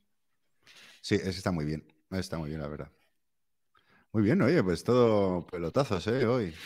¿Cómo estamos? Mm. ¿Cómo estamos? Pues nada, Chema. What's next? Bueno, pues yo voy a. No bajes la, moral, no bajes la moral del programa. Voy a rebajar la euforia. Eh, yo voy a hablar de Apocalypse Road, un juego de GMT, ah, que es una especie de retematización del Thunder Alley, que es un juego de carreras de NASCAR eh, en este caso, el Apocalypse Road coge el chasis de reglas del Thunder Alley y lo pasa a una ambientación postapocalíptica, mm, Mad Max para entendernos, en la que los coches, además de correr mm, por el, por el, por el circuito, para Circuito. intentar llegar antes a la meta, se pegan misilazos unos a otros, ¿no? Entonces, claro, yo me acordaba de juegos clásicos como Car Wars o como eh, Dark Future de Games Workshop y pensaba, ¡guau! Pepinazo máximo. Lo compró un amigo, lo tuvimos en casa como un año sin jugarlo y entonces en uno de mis viajes a Madrid quedé con la buena gente de, de Punto de Victoria, que ellos son muy aficionados al Thunder Alley y me montaron una partida de Thunder Alley, quedamos un día para jugar en cuarto de juegos y se trajeron el Thunder Alley. La, la única Y- vez que he jugado el Thunder Alley fue con Raik también. Sí, Sí, es que son muy fans de ellos. Y nada, pues jugamos, jugamos, creo que éramos tres, y luego aparte metieron un bot, que hay un, hay un bot que tiene cuatro cartas, que mm, lleva su propia escudería de coches, y bueno, cuando le toca revela una carta y hace, hace el movimiento que indica. Y yo me lo pasé bomba. A mí me gustó mucho el Thunder Alley. Un juego con cuatro cañas, muy sencillito, que refleja muy bien lo que son las carreras de NASCAR, el rollo de todos los coches juntos, aprovechando el rebufo unos de otros. O sea, lo que tiene el Thunder Alley básicamente juegas una carta, cada jugador lleva una escudería de 3, 4, 5 coches, los que sean. Entonces en tu turno juegas una carta, mueves uno de tus coches y según la carta hayas jugado, arrastras a los coches que van detrás tuyo o te llevas a los que iban por delante tuyo. Entonces el rollo es en posicionarte de manera que cuando el otro se mueva con el coche te arrastre para quedar por delante y tal. Y luego aparte te- tiene una cosa, está muy bien hecho lo, de, lo del desgaste de los coches para que tengan que parar en boxes. O sea, en algunas de las cartas que juegan hay ganas, eh, pones en el coche fichas de desgaste de neumáticos o de motor o de combustible. Entonces hay unas fichas que son grandes y otras pequeñas. Las grandes te las quedas en el coche hasta el final de la carrera, pero las pequeñas, si paras en boxes, te las puedes eliminar. Y ahí también entra una gestión muy guapa de en qué momento me paro con el coche para no perder la primera posición, pero si no me paro me reventará el coche y correré mucho menos. No sé, me pareció muy chulo. Y aparte me dieron mucha envidia porque ellos lo juegan mucho como en, liga y, ¿sabes? En, en campañita y pensé, hostia, esto tiene que ser muy guapo. Y entonces volví a Barcelona súper engorilado con el, con el Apocalypse Road, en plan, ¡buah, qué guapo! Aparte ya me sé las reglas, me tengo que mirar las diferencias y a jugar. Y bueno, una decepción tremenda. Aparte, una, demostración, esto que yo he dicho alguna vez, de que coges un, coges un juego que funciona muy bien, lo cambias en un 10% y lo estropeas. O sea, parece que cuatro cambios no te van a estropear el concepto del juego, y sí, pues este caso me parece que es, me parece que es palmario. O sea, lo que es, funciona exactamente igual que el otro. Robas, o sea, tienes una mano de cartas y en tu turno juegas una carta y mueves un coche. Y lo, cuando te vuelve a tocar, juegas otra carta y mueves otro coche. Cuando todo el mundo ha movido todos sus coches, vuelves a robar cartas y sigues. Y funciona igual, arrastras coches cuando te mueves, toda la pesca. Le quita un elemento y le añade otro. Le quita lo de parar en boxes. Aquí los, los coches no, no, paran en boxes para eliminar el daño. Cuando tienen daño suficiente, revientan y a tomar viento el coche. Eh, y lo que le han añadido además es que eh, atacas a los demás coches. O sea, cada coche va equipado con, un, con misiles o con un lanzacohetes o con una ametralladora.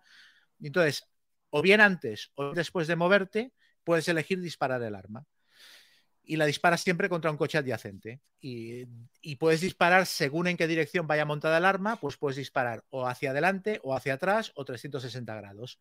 Y el disparo del arma se resuelve robando una carta de un mazo que te indica si has impactado al coche al que le disparabas, dependiendo de su defensa y otro factor, y cuánto daño le haces si le impactas. Entonces se le, se le ponen marcadores de daño y ya está. Eh, y luego aparte también el, circuito, pues las carreteras como que es post-apocalíptico están en mal estado, entonces hay cráteres donde te puedes caer y hay zonas de, de, donde está muy cuarteado el asfalto y no puedes cambiar de no puedes cambiar de carril y tal, pero bueno, cuatro cositas. Eh, entonces, para mí pierde una de las gracias mmm, del Thunder Alley, que son las decisiones de cuándo entrar en boxes y cómo gestionar tu daño, que aquí no lo puedes hacer, y en cambio el combate eh, es que no tienes ninguna agencia ni ninguna decisión. O sea, le pego a este coche, robas una carta, tres de daño y ya está. O sea, no tiene ninguna gracia. Y luego hay, unas, hay algunos eventos, pero que son tan aleatorios que, mm, o sea, dan un poquito igual. Pues un coche se cae al pozo, ¿sabes? Pero es que le puede pasar un coche que esté en la otra punta. Robas tú la carta de evento y se cae al pozo un coche que esté en la otra, en la otra punta del circuito, ¿sabes? O sea, no no, o sea, un coche cambia de carril y se le pega contra una pared se hace daño. O sea, son cosas que, bueno, son es como si te cayeran yunques del cielo, no, no, es, no es demasiado temático y es como una oca. El juego, la sensación que tienes es que estás o sea, que estás gestionando un poquito el juego. O sea, tú en realidad tomas muy poquitas decisiones. No, no sé, nos, nos quedamos muy chafados los, los tres que lo jugamos. Oye, has jugado de- con esta misma mecánica y del mismo autor, también está Grand Prix, que es de Fórmula 1, de GMT también, que bueno, que no... mm, también me pregunto, a mí me- sí me gusta más, el- a mí el Thunder Rally también me gustó mucho, pero también eh, pues las- los coches de NASCAR, esto pues tampoco me llama mucho la atención como competición. Mm. Pero claro, la Fórmula 1 sí me gusta, entonces siempre siento curiosidad, pero claro, si utiliza las mecánicas del Thunder Alley que están eh, clavadas para lo Sí. que es ¿No? Eh, No las probado. No, pero ese es el problema que tengo con, o sea, es que es muy, muy, muy NASCAR. O sea, sí, la- sí. la- lo que refleja es muy NASCAR. En la Fórmula 1 no, funciona así. No. Y para este juego que es rollo Mad Max, pues tampoco tendría que funcionar así. O sea, en este juego tendrías que poder, yo qué sé, clavar el coche en medio de la carretera, ¿sabes? Para que no pasen los demás y ametrallarlos. Cosas así que, que pasan cuando jugabas a Car Wars o juegos de este estilo. Y aquí no, no, aquí todo el mundo va haciendo el trenecito y le pegas un tiro al coche que te queda al lado. Entonces me pareció que, que le pegaban como a un santo tres pistolas las mecánicas. No, no sé, no, mm, ya te digo, es bastante llamativo que, que cambiando tres cositas el juego lo estropeen de esta manera. Aparte, temáticamente tampoco acaba de, de ser una gran cosa, no sé, muy tontito, muy tontito. Bueno, si alguien eh, ha jugado al Grand Prix, que me deje algún comentario o algo por saber si merece la pena. Pero vamos, yo intuyo que no. Tampoco tiene una super reviews.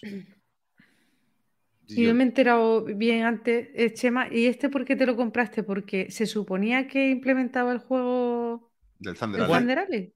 Claro, es que a ver, yo era hostia, el Thunder Alley, yo llevaba tiempo oyendo a los de Punto de Victoria hablar de él. Y lo hablé con un Mm. amigo, hostia, Thunder Alley, Thunder Alley. Y entonces vimos que había este, hombre, pues este mejor, ¿no? Porque encima les pegas misilazos a los otros. O sea, es como el Thunder Alley, pero con armas automáticas. Ya, ya, bueno, ya. a ver, tío, Oye, no el Thunder Alley.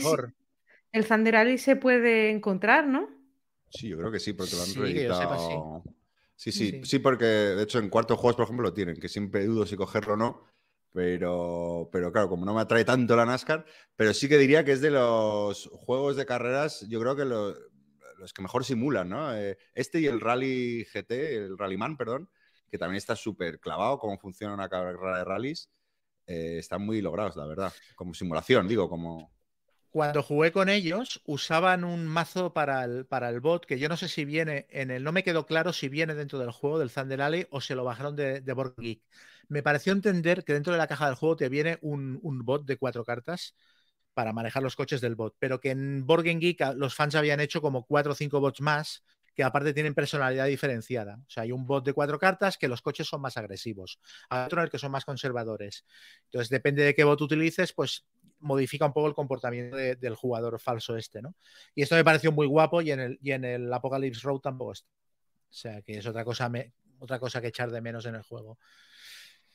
A ver, me pareció que para jugar a esto, de verdad, para jugar una cosa tan tonta como esta, juego un Downforce, que dura menos, más eh, te ríes mucho con las apuestas, no Sí. pretende ser una simulación y ya está. Y si quiero jugar algo así, pues ah, es que prefiero jugar el Car Wars de los años 80 de Steve Jackson Games, que por cierto he estado, he estado en una tienda de juegos, en Dungeon Marvels, lo tenían, la sexta edición, y estaba a punto de comprármelo. Por el, por, por el cabreo de haber jugado a este y que no me hubiera gustado, ¿no? En plan, hostia, voy a tener que volver a jugar de los 80, pues no hay nada de este estilo que, que- que me convenza. Una lástima. Muy bien, pues ese era eh, Apocalipsis Road. Pues nada, yo como os he comentado, quería volver, ya lo hice en su día, pero con motivo de la edición en español de Imperial Struggle, quería volver a comentarlo, eh, porque, bueno, es verdad que, que además llevo un año sin jugarlo, y nada, quedé con Carte de Bislúdica, que, que es muy jugón de este juego. Eh, yo ya, yo ya se le acaba la batería. Estoy fundidísima. Pero, pero no, no, no, me interesa, me interesa lo que vas a decir, a pesar de los bostezos. Si ya no te interesó hace un año, te interesará. Que sí que me interesa, hombre, hombre. Yo, yo soy muy mutable, tío. Yo, o sea, Eso está bien, eso está bien. No hay que ser mucho de opinión, claro, tío. Está bien, está bien. Y nada, quedé con Carte que, que el jodido se lo ha jugado como veintipico veces y claro, lo, lo domina a tutiplén. Volví a perder, pero llegué a un digno cinco, quinto turno de seis que, y peleándolo, peleándolo ahí. Y, y nada, eh, bueno, el juego eh, muy brevemente, ¿no? Está ambientado en el siglo XVIII y cuenta la rivalidad entre Francia y Gran Bretaña. eh, y bueno, cubre 100 años de historia, ¿no? Y básicamente hay seis turnos de paz eh, y cuatro de guerra, ¿no? Y, y, bueno, esencialmente es un juego de mayorías, mayorías a, a tres niveles, que luego, luego explico, ¿no? Eh, y, y donde las losetas, en vez de las cartas, son el motor del juego. Y bueno, simplemente voy a decir cinco razones por las que tenéis que, queridos oyentes, ir a comprar este juego ipso facto, porque es un pepino sideral. Eh, primero, la tensión, ¿no? Eh, es, es, un juego que te va a durar eh, tres o cuatro horas y cada minuto de los seis turnos de paz y cuatro de guerra sientes esa adrenalina en el cuerpo a la hora de tomar decisiones. En ese aspecto, es inevitable, ya lo comenté en su día, compararlo con el Twilight Struggle porque es una secuela eh, espiritual, por así decirlo, del juego, aunque no, no se parecen tanto. O sea, se respira, ¿no? Pero no, porque son los mismos autores y ciertas mecánicas que comparten, es un juego de mayorías. Pero bueno, eh, el motivo ¿no? eh, que provoca esta tensión eh, no, es, no, viene generado por las cartas, como en Twilight Struggle, sino por las losetas, que, que ahora pasaré a explicar. Pero, pero, también que hay una fase de puntuación al final de cada turno y, y dependiendo de, de, qué momento la partida, si hay guerra o no, pues se puntúan más o menos cosas. Pero bueno, todo eso provoca que la tensión esté ahí latente en cada toma de decisiones, ¿no? que es una maravilla.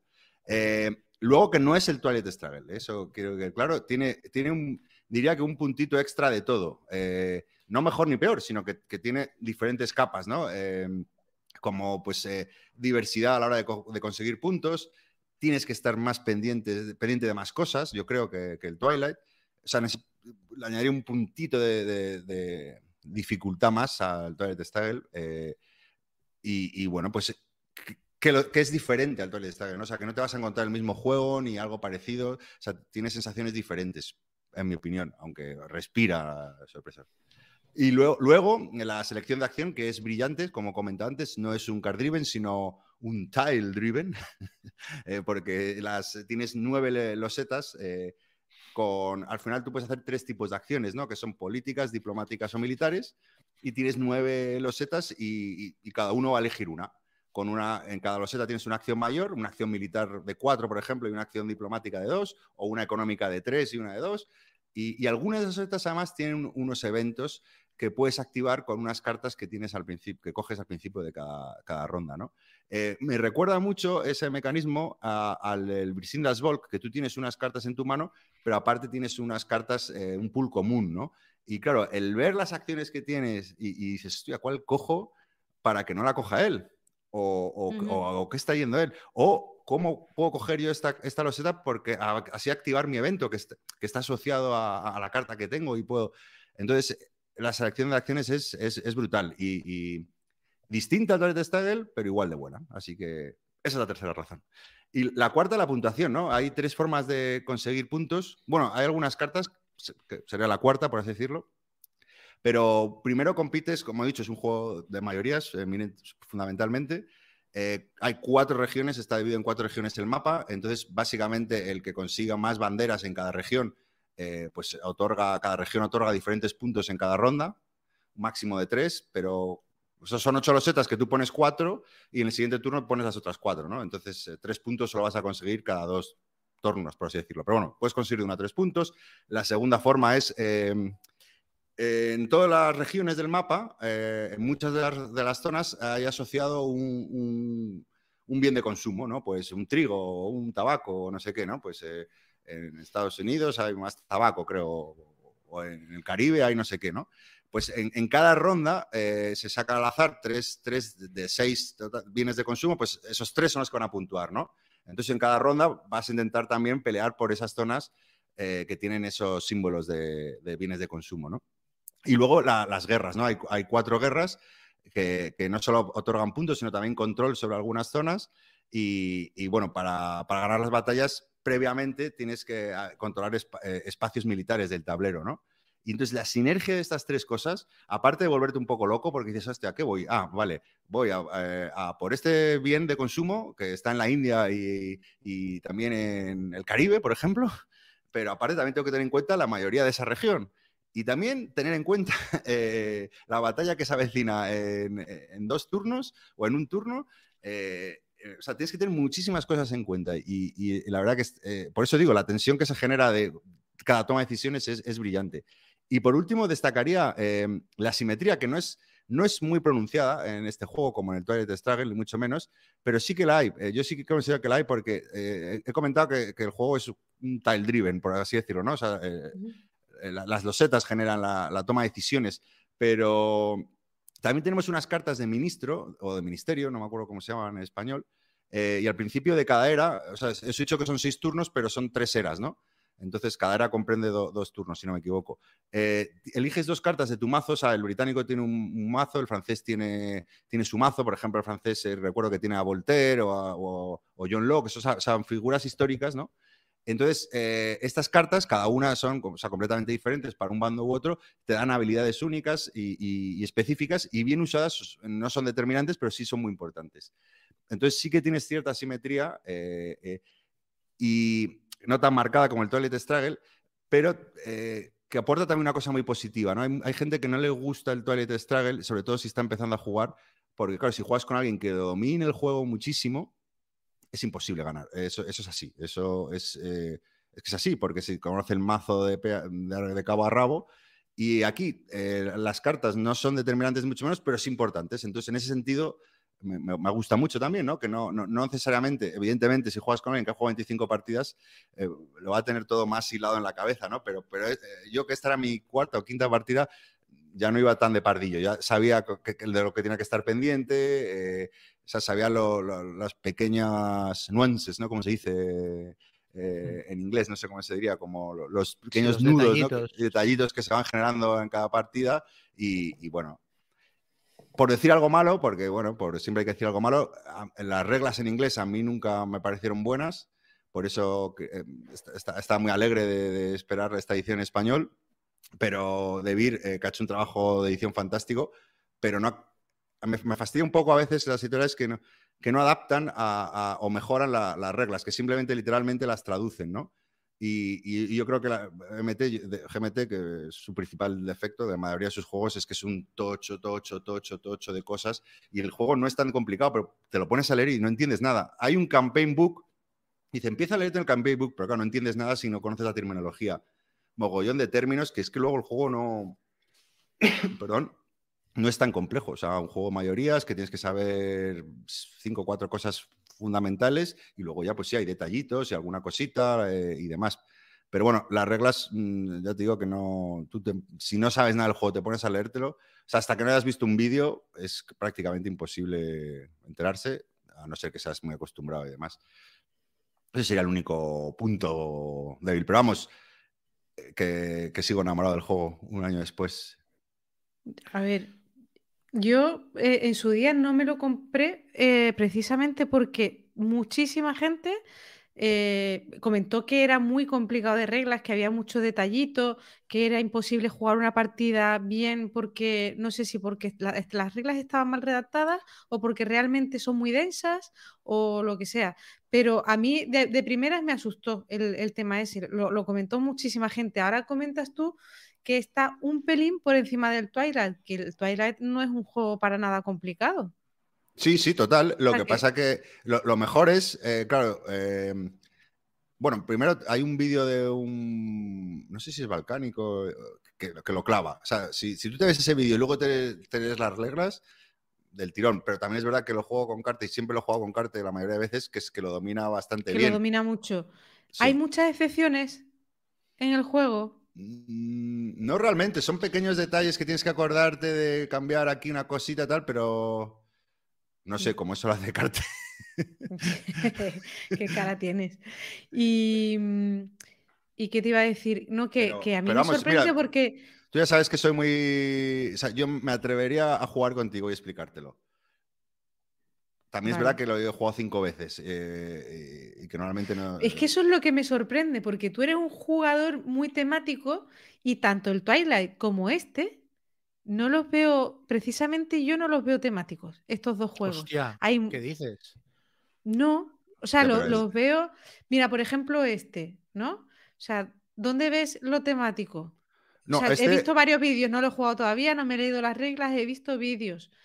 A mí el siglo XVIII es un siglo joder, que me llama la atención y tal. Veía el tema a lo mejor pues en el mapa, las ubicaciones donde, mm, bueno, pues que hay una era, una era que es la era de secesión española, luego el, el- la, la guerra de la independencia americana, ¿no? Los tiene, sí. y hay, hay tres eras.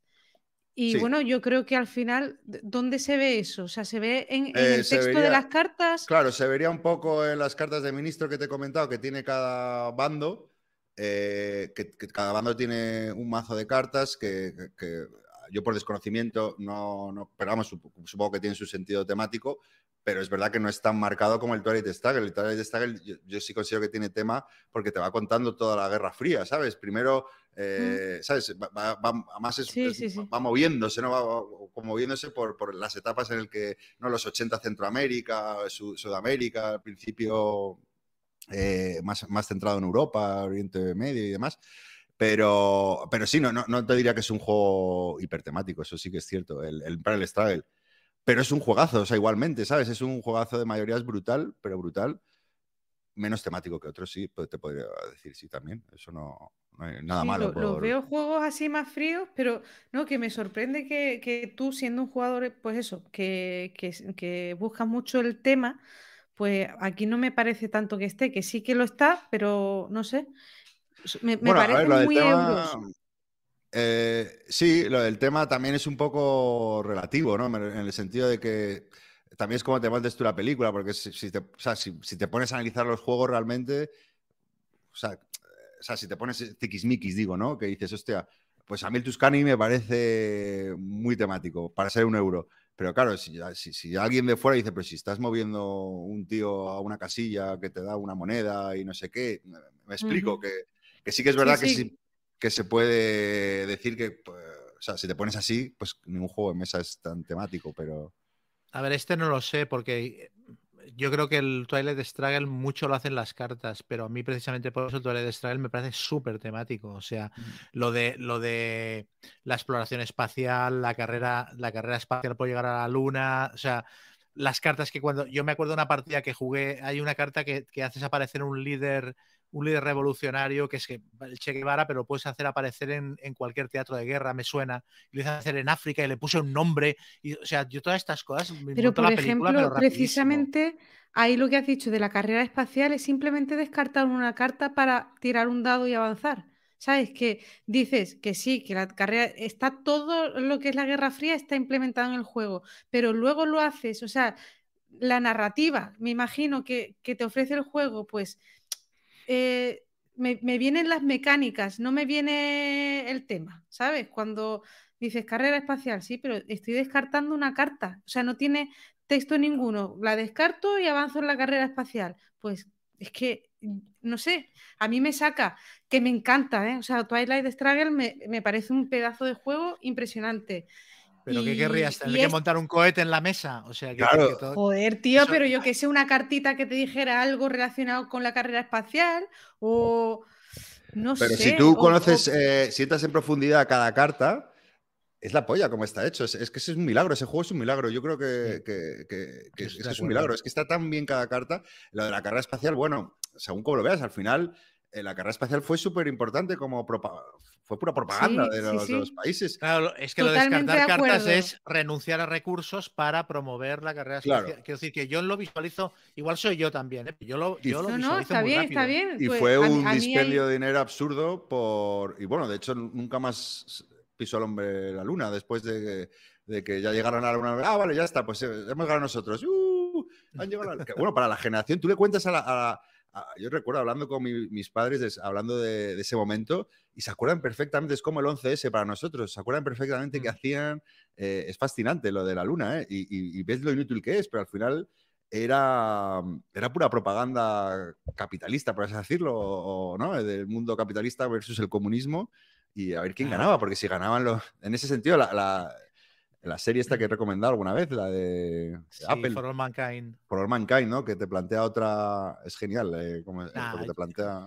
Yo lo hubiera Muchas visto la, veces- la llegada a la luna y se hubiera quedado igual. Estaría viendo el telediario con Jesús Hermida y diría, esto no es temático. Ya solo, No, solo de temas moviendo... Muchas veces en los juegos la narrativa se la tienes que poner tú. Por- igual que, por ejemplo, a ti, eh, Chema, Combat Commander, la narrativa pues no se la veías y, y- y te sacaba totalmente del rollo, Mm. pues, mm, joder, yo me monto unas películas de la leche. Aquí en Twilight Struggle, pues a lo mejor no se me ha ocurrido verlo con los ojos. O sea, la justificación que me acabas de dar tú, bueno, pues me convence, está guay. Pero yo lo juego y, no, no me, me resulta muy frío, a pesar de lo buen juego que es mecánicamente, pero el tema no me llega. Me llega porque me flipo en ver las cartas, eso sí, ¿eh?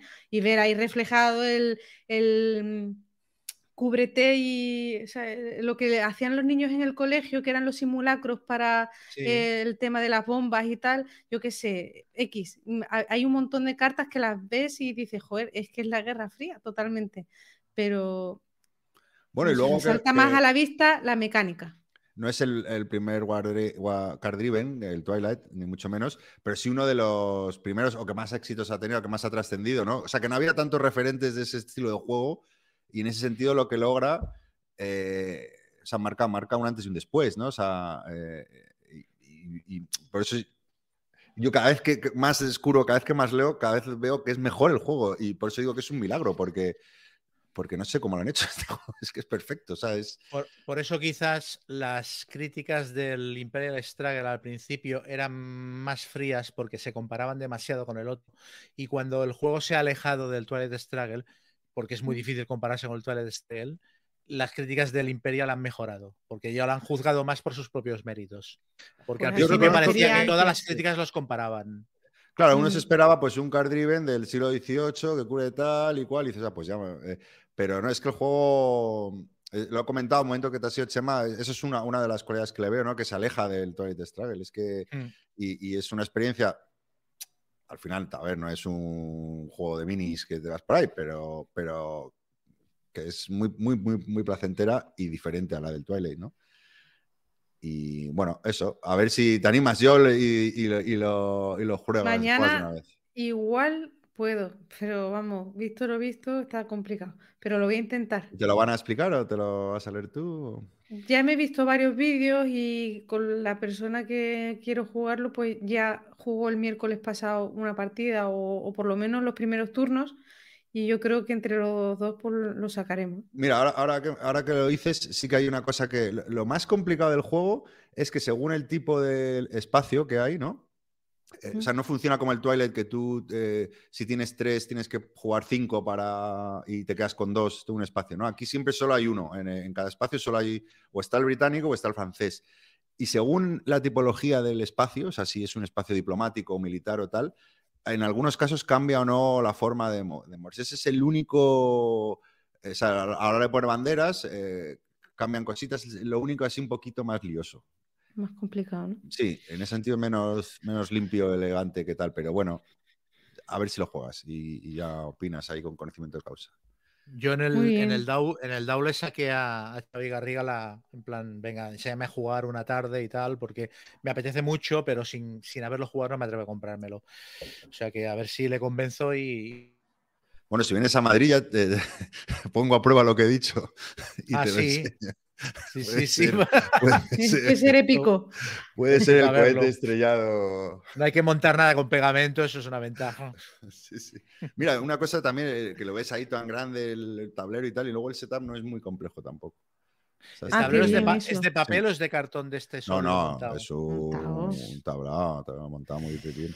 Pero que Qué no- no- bonito es el mapa, ¿eh? A mí, a mí me encanta. Sí, cuando al principio dices, hostia puta, ¿qué coño me estoy metiendo? Parece el High Frontier esto. Eh, digo, de, de- porque tienes mogollón de zonas Oye, diferentes. y, eh, unas en- Gonzalo, pero luego- eh, el, el- el jersey que llevabas el otro día era un addon del P500 o algo de eso. o- Es una chaqueta muy estilosa. Eran los no- mismos colores del mapa y las mismas líneas blancas separando. que zonas. evidentemente no fue entendida. Estaba, estaba todo el pantone. Todo el pantone estaba en el ese pantone. jersey. Sí, Sí, el mapa, total, eh, sí, la verdad que luego lo analizabas y estaba todo el pantone, sí, sí, sí. Muy bien, muy bien. Bueno, pues nada, con esto, si queréis, eh, cerramos eh, eh, las reseñas. Y hoy sí, hoy sí, hay cosita linda.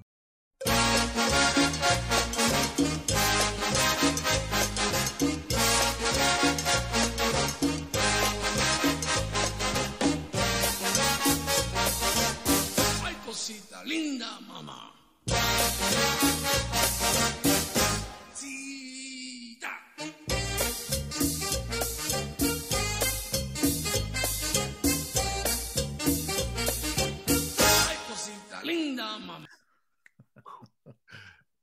Joel, ¿tú te quedas? ¿Te vas? ¿Qué decides hacer? Eh, pues me, me voy a ir ya, si nos importa, ¿vale? No, no, Venga. Que sí, que tengo cosillas ahí pendientes. Un placer haber estado compartiendo estos minutillos con vosotros. Nada, el próximo por- día lo daré todo, más que hoy, ¿vale? Porque hoy no, no era el día. por, Pero bueno, gracias por quedarte, que estabas ahí muy cansadita. bueno, disfrutad, ¿eh? Y no, no habléis muy mal de mí, ¿eh? En estos minutos. Nada, nada. Venga. Venga, saludos. adiós. Chao, chao, Joel. Bueno, Chava, ¿tú qué traes? Pues yo voy a, voy a recomendar a un autor, pero sobre todo un libro. El autor se llama Gra- eh, Grady Hendrix. Es un escritor de novelas de terror principalmente, pero que también ha escrito algunos guiones para, para cine y tal. Y ahora mismo es como el Wonder Boy de la literatura de terror. Eh, yo lo descubrí de casualidad. Quería comprar un libro a, a la hija mayor de Keka, que ahora está muy metida con el, con el género de terror, muy a tope.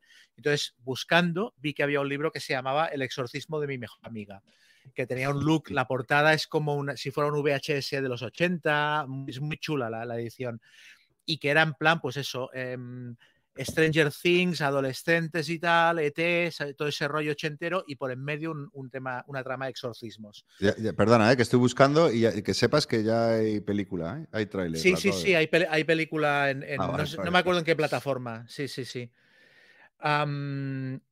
Y entonces, bueno, dije, hostia, esto tiene buena pinta. Y mirando, leí sobre el autor y dije, hostia, esto no es flor de un día. Este tío no es un cantamañanas o alguien que haya escrito puntualmente este libro. Este tío tiene obra detrás y lo ponen muy bien. Entonces, me llevé de la tienda ese libro y otro para mí.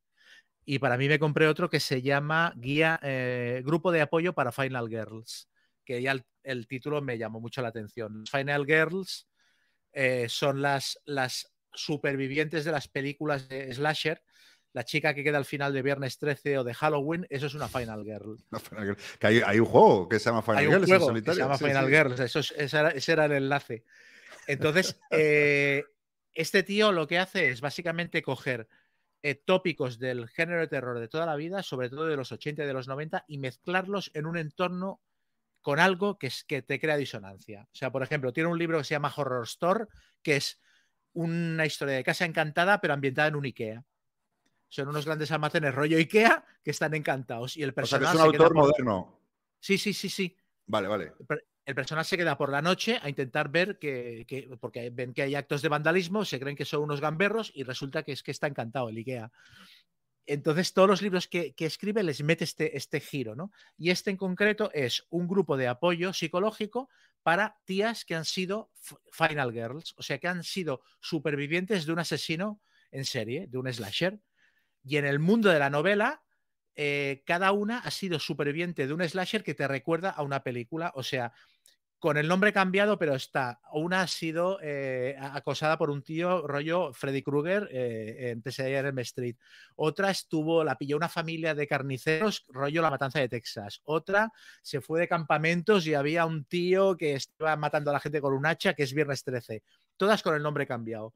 Y aparte de que han sido Fall Girls, alguna de ellas ha sufrido lo que entre ellas llaman una secuela, o sea, ha venido un segundo asesino a intentar matarla otra vez, o el mismo asesino que resulta que no estaba muerto. Y luego aparte han gestionado su vida como si fuera una franquicia, o sea, alguien ha hecho una película o ha escrito una novela o ha hecho una serie sobre lo que les pasó y algunas de ellas han rechazado todo eso, pero hay una de ellas en concreto que es como productora ejecutiva de las películas que se hacen sobre, sobre asesino que intentaba perseguirla y tal, ¿no? Y tienen un grupo psicológico de apoyo que quedan una vez por semana para contarse sus mierdas porque están, están destrozadas psicológicamente, aparte de que muchas de ellas les han quedado secuelas físicas y tal. Una se ha quedado inválida en una silla de ruedas y tal, ¿no? Y este planteamiento se convierte eh, en una novela de terror con toques de thriller porque de repente hay una de ellas que muere asesinada. Y entonces es la duda de ellas de si hay alguno de los asesinos que ha vuelto, si es algún asesino nuevo que está haciendo de copycat y que las está intentando matar, y tiene una mezcla de, de, slasher con referencias a toda la cultura del cine de terror de los 80, pero brutales, con una trama de thriller y de misterio que no se resuelve hasta, hasta el último capítulo del libro, con giros sorpresa cada tres o cuatro capítulos acojonantes y luego aparte muy bien escrita. O sea, yo hacía años que no me leía nada tan entretenido en el género de terror. O sea, me devoré el libro en dos días Me pareció sensacional. Y a partir de ahí me he comprado todo lo que ha publicado el autor, porque es que me parece muy bueno este tío. ¿Y el juego? El juego Final Girl. ¿Lo has jugado todo esto? No, no, no, todavía no. Tengo, que- un, colega, un colega que lo tiene y lo que pasa es que a mí, como el, como el juego en el que se basa, que es el... Sí, ese a mí me Hostage pasa lo mismo. El hostage, A mí no me gusta, pues no tengo prisa por jugarlo.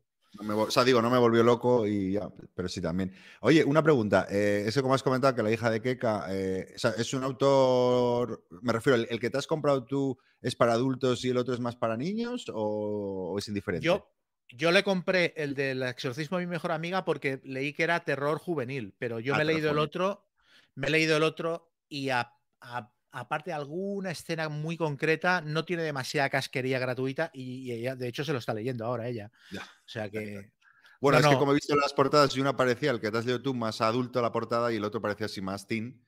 eh, Sí. Por eso preguntaba. Hombre, el tema es un poco, es un poco más adulto y tiene un par de escenas rollo Halloween muy cafres. Cuando la protagonista explica lo que le pasó concretamente a ella con su asesino, es muy bestia.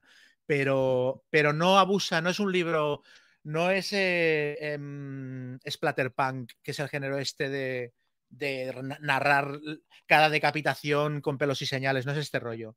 No sé, Vale, yo creo que se puede leer bien. Y nada, pues a- eh, la mayoría de las novelas de este tío ya se han vendido los derechos para hacer película. De este libro que digo en concreto se va a hacer película. Están haciendo el casting ahora. Y del que decías tú, del de la, El exorcismo de mi mejor amiga, ya hay películas que en plataformas. Lo que pasa es que no tiene muy buenas críticas la película. Sí, he visto. he visto. Entonces, dado que las películas que se van a hacer de este tío tienen pinta de que van a ser serie B casi todas, es posible que salgan bien, pero yo recomiendo leerse el libro. eh, voy a leer, porque siempre de terror no leo mucho. Me, me pillé uno de un autor francés que ahora no recuerdo, que me está gustando bastante.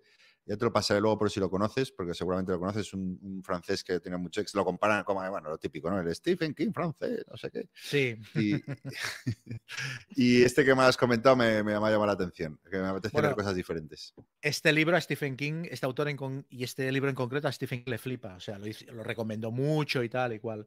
Oh, es pues muy es- divertido, muy divertido. Y si has visto, si has visto Viernes 13 y Pesadilla en el Street, estás todo el libro diciendo, ala, ala, ala. ¿Sabes? Aparte, al principio de cada capítulo te ponen una sinopsis del cuando salió la edición en vídeo de tal del caso que le pasó a esta chica o una entrevista con el psicópata cuando lo detuvieron o una ficha policial, o sea, está escurradísimo. Bueno, pues yo, yo también te voy a traigo hoy un, un libro que me, que me estoy leyendo, todavía no he acabado, pero se llama The Powerful and the Damned, que vendría a traducirse como Los Poderosos y los Condenados. Ujú. Eh, es un, un poco más, más seriote que, que el que has recomendado tú, que es un libro de Lionel Barber, que es el, eh, fue editor del Financial Times desde 2005 hasta 2020. Es decir, eh, la época de crisis financiera global, el, el boom del sector tecnológico, auge de China, Brexit, bueno, vamos, que la, los, me- la- los medios de comunicación, la crisis de los medios de comunicación, la, la era de las fake news, la ha tocado vivir una época sin cachonda, ¿no? Todo lo Y- bueno. bu- todo lo bueno. Y bueno, el tío tiene acceso, claro, a numerosísimas personalidades, ¿no? Y, y- y bueno, eh, viene a ser un poco un retrato de poder y, de los medios de comunicación brillante, ¿no? Y, y estaba pensando con qué juego lo puedo vincular. Yo tenía dos juegos de, pero que no- nunca, tenía dos juegos, no me acuerdo el nombre, que los vendí, pero que no, no estaban muy logrados, digo, de, de periodismo, ¿no?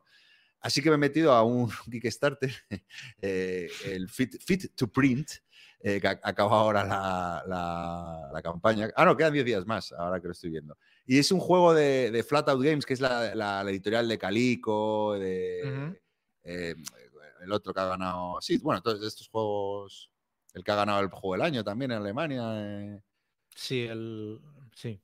No me acuerdo. ¿Sabes cuál te digo, no? Sí, Sí, sí, sí. el- espera, mira, lo, voy a mirar. El Verdant, el, el Cascadia, perdón, el Cálico, ¿vale? Hablado aquí. confundo, confundo Cascadia y Cálico constantemente. Sí, no sé. yo- también, es que te iba a decir Cálico, pero el Cálico es el del gato, no, no el otro, sí. sí. Bueno, esta editorial, claro, hace juegos preciosos. Aquí también lo, lo ilustra O'Toole. Básicamente es un juego. Es tan bonito y como era de periodismo que lo he pillado, eh, que es de hacer portadas, ¿no? Y ya está. Y he visto de tal y además buen precio y me he metido. Eh, pero bueno, eh, no, puedo recomendar eh, nada específico que, esté publicado yo. Creo que todavía está por hacer el gran juego de periodismo en juegos de mesa.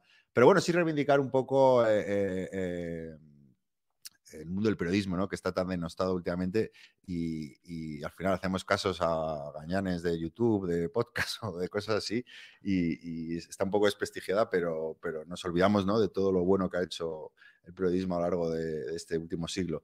Y bueno, sí, eso, quien quiera un poco cultivar el espíritu crítico, pues leer a este tipo de, de- de- escritores o de personajes, pues, pues está muy bien. O, o por lo menos te da que pensar, ¿no? Que es un poco eh, por, por la razón por la que lo leo. Y eso, eso te cuento. Muy guay, pues me lo apunto. Sí, lo único que está, lo malo que por eso no, no, no he terminado de leer, porque está en inglés y yo con los libros en inglés siempre voy bastante más lento. Entonces, sí, porque hay que estar más concentrado, hay algunas cosas que no entiendo. Y bueno, pero bueno, eso es lo del cuento. Así que nada, eh, como John no está, pues pasamos a comentarios, ¿te parece? Venga.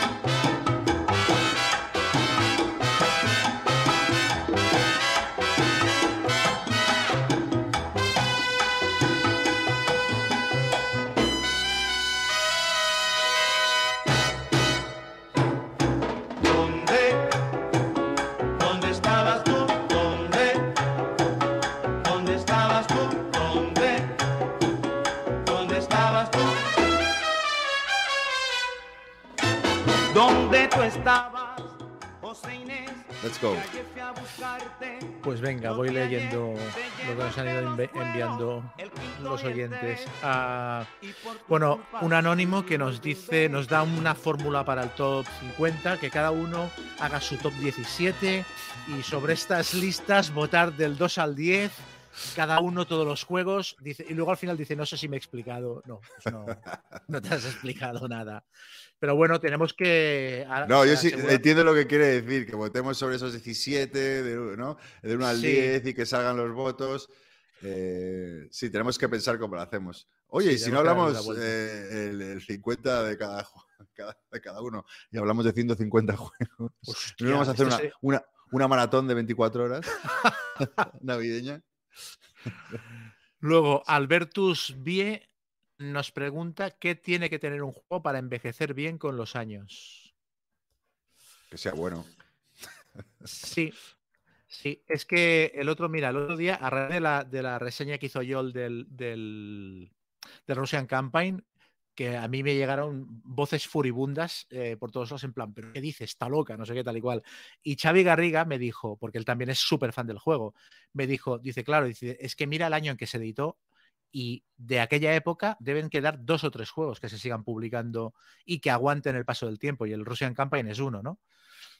Claro, pero es que también es un juego de los 80, ¿no? Que, que, que es que hay, dem- hay 50 años de diferencia, claro, que ahí sí No, no, que... claro. Es de finales de los 70 la primera edición. de- Finales de 70, mira, Campaign. mira es tú, muy claro. bestia.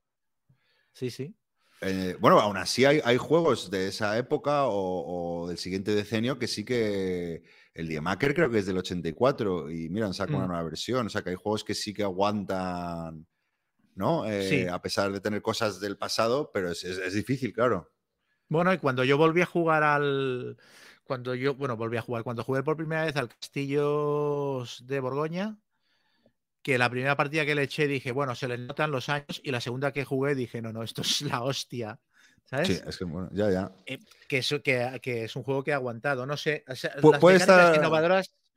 Las mecánicas innovadoras hacen mucho, pero tiene que ser sólido, yo creo. Y tu experiencia como jugador también, ¿no? Eso también marca mucho, ¿no? Si, si has jugado, mm, si juegas mil juegos al año, pues a lo mejor. Bueno, porque a lo mejor también valoras más lo, lo- lo malo conocido, ¿no? Que lo bueno por Sí. conocer. Y luego creo que los, los Eurogames, que quizás se basan en mecánicas como más asentadas, yo creo que envejecen mejor que los, que los Ameritrash y tal, que permanentemente se están renovando con mecánicas más ligeras, etcétera, ¿no? O sea, o sea el, el Axis Analyze, por ejemplo, ha envejecido fatal. Ya. Y, ya. yo, y yo qué sé, eh, el Kailus o juegos así han envejecido mejor. Sí, sí, sí. Claro, luego ya pues eh, cu- cuestiones personales, ¿no? Hay algunos euros clásicos, ¿no? Que todo el mundo tal y que alguno te gusta más o te gusta menos, ¿no? Hmm. Pero sí, mira, no, no, no lo había pensado tan profundidad eh, la pregunta, tenía su miga, tienes razón. Luego Gabriel Flores nos dice que él eh, encapsuló los tabs del Runebound, que se usan mucho. O sea, la gente Ojo lo que, de que- encapsular. ojo, ojo que hay tendencia, ¿eh? Sí, sí, sí, sí. Ah, luego para Fox dice que critica a Mayol por la guargamera del programa, criticando el Russian Campaign. Eso ha- dolido, ¿eh? Ha Sí, dolido. ha Me dolido gusta que. Joel se haya, se haya atrevido a criticar una vaca sagrada de, del Wargame. Claro, él dice que la crítica que le hace Yol es con cosas aplicables al 90% de los wargamers, de los wargames de, de hexágonos y, y- y fichas. ¿Sabes? Dice, se ha metido en la afición groñar para, unirla, para hundirla desde dentro. Y luego Eh, nos pregunta que qué opinamos de la mini polémica que hubo en Twitter sobre el juego de The Thing eh, respecto a que eh, había gente que decía que el juego estaba roto porque para ganar de manera fácil lo que tienen que hacer todos los jugadores es dejarse infectar y así ganan como, como, como la cosa, como aliens. Porque la cosa, esto no lo he contado antes en la reseña, cuando infecta, el jugador al que infecta, si la cosa está revelada, se ponen como a jugar en, en conjunto, todos los jugadores que son la cosa, porque como son una única entidad, se supone, juegan ahí, ¿sabes? Hacen el turno conjuntamente. A ver, Bueno, se puede hacer, pero qué gracia tiene, ¿no? Claro, es absurdo, pero bueno, de todas formas, no es tan sencillo, ¿eh? Eh, contagiar. Yo te digo que estuve en esa partida de cuatro horas, hubo encuentros cada dos por tres y el cenutrio de, de- de- de Joao, que era el, era el, el- el alien, ¿no? Eh, no consiguió eh, contagiar a nadie. a nadie. O sea, fue, fue uno que se contagió con el perro, Hmm. eh, el que empezó a el que contagió a un tercero, pero el, el original a nadie, tío. Y tuvo un montón de encuentros y siempre eligieron el que no era. Eh, o sea, que es un 50%. O sea, que no es tan fácil a todos. Claro, nosotros lo que nos pasó eh, para empezar es que como la regla de los perros está mal explicada, no soltamos a los perros en toda la partida, que eso hace mucho, y luego que con cinco jugadores lo que te ocurre es que es muy fácil que la gente no coincida en las habitaciones. Claro. Entonces el que, el que era la cosa estuvo jugando low profile toda la partida, era el que menos llamaba la atención y era el menos sospechoso de todos. Y lo acabamos pillando porque era el único al que no le habíamos hecho test de sangre. Pero el tío lo hizo de coña, o sea, estaba súper camuflado, pero que si nos despistamos el tío se mete en el helicóptero. Ah, luego, claro, es que es, es verdad que no hemos contado antes que, que tienes que, que. que si tú vas eh, en pareja a una habitación, se potencia la acción. Claro. Eh, entonces, eh, claro. eh, entonces hay Claro, es posibilidades muy- de contagio. Es muy Claro. goloso ir en pareja. Claro. Y, y no, este no, que ha estado. eh, Bueno, sí es que está muy bien. Pero No bueno, si es un juego. que- estos, estos juegos tan, tan, tan temáticos, sí, lo puedes estropear yendo a ganarlo, pero es que es- yo creo que tienes que jugar la película. Tienes que jugarla un poco con el espíritu de una partida de rol. O Sí, sea, ir a total. jugar tu papel y ya está. De hecho, eh, creo que también, ¿no? Eh, voluntariamente eh, el alien se puede revelar en algún momento cuando se vea un poco Sí. arrinconado. Y eso, claro, eh, sí, yo creo que pierde toda la gracia el juego, ¿no? Eh, Pero es claro, es que incluso tú cuando, cuando te cruces con un perro, tú puedes decir que has robado el, el- el marcador de infección si quieres, y hacer trampa y decir, no, yo, es que era la cosa. ¿Sabes? O sea. Pero qué gracia tiene. sí, sí, sí. Luego, eh, JMD dice que él también ha encapsulado los marcadores del Kingdom Death Monster y que le dan un lustre muy decente, a la par que superfluo. y sobre los Kickstarters dice que él salió, decidió salir de los mecenazgos porque el modelo le parece insostenible. Entre gastos de envío, que a todo le calzan el 21% de IVA, etcétera, que, ha dejado de entrar, excepto el Oatsborn, porque, primero, porque hay muchas críticas que dicen que se parece al Kingdom Death Monster, porque al ser una reimpresión, dice que ya tenía toda la información sobre el juego. Pero, ¿lo ves? Yo creo que, que tiene mucha razón en lo que comenta, pero al final es... eh, No voy a meterme, pero al final, si ves algo que te mola, te Sí. metes. Es, es- es Sí. así. Claro, ¿sabes? Porque es- entonces es eso. Luego Pero este sí, mismo, este mismo oyente dice, hace una, un comentario que te lo voy a leer literal.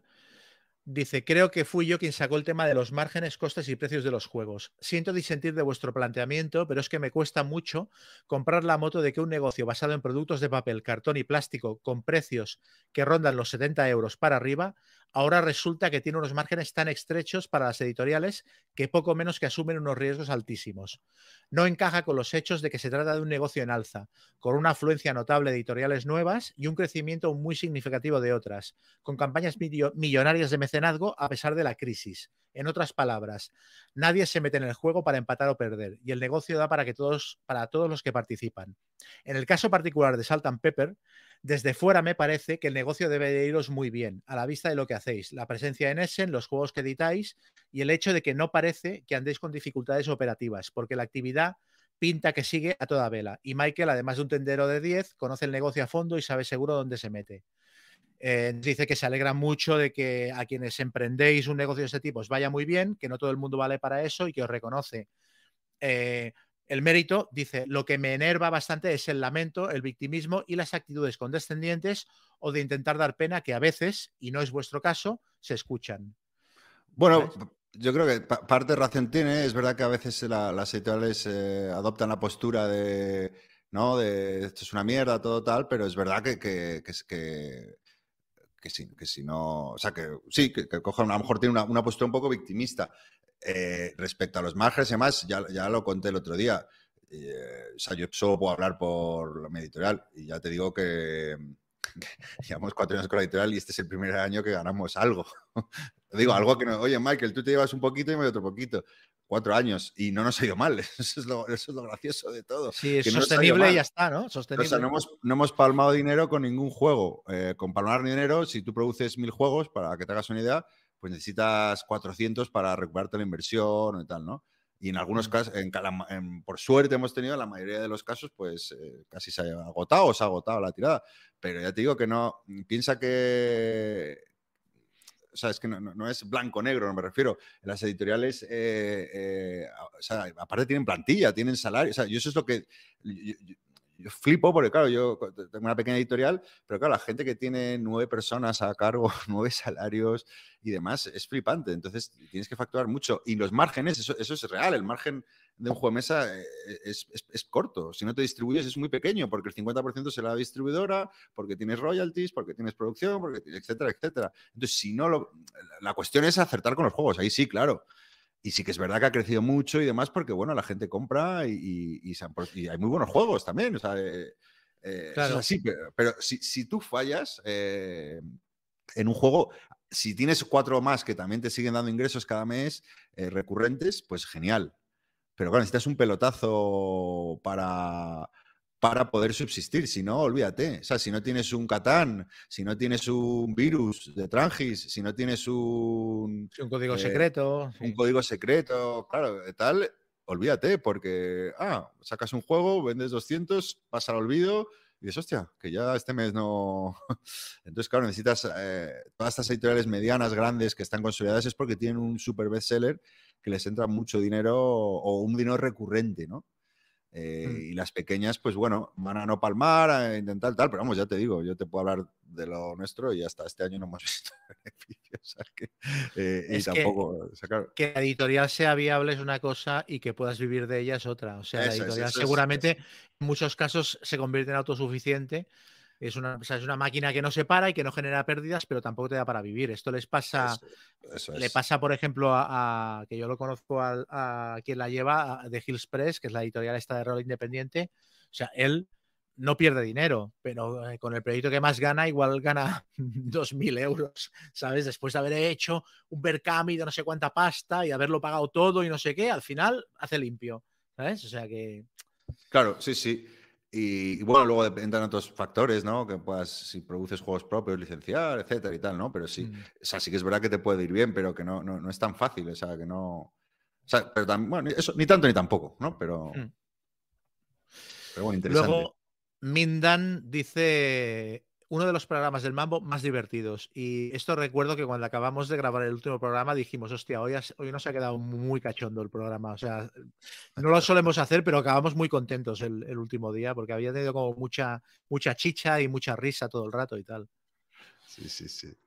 Andrés Saldeño nos informa de que Gales for Nine. Andrés Saldeño, pues ese es eh, el que- el que te ha pasado... Ah, sí, coño, es verdad. Hablas como si fuera cualquiera. No me he dado cuenta.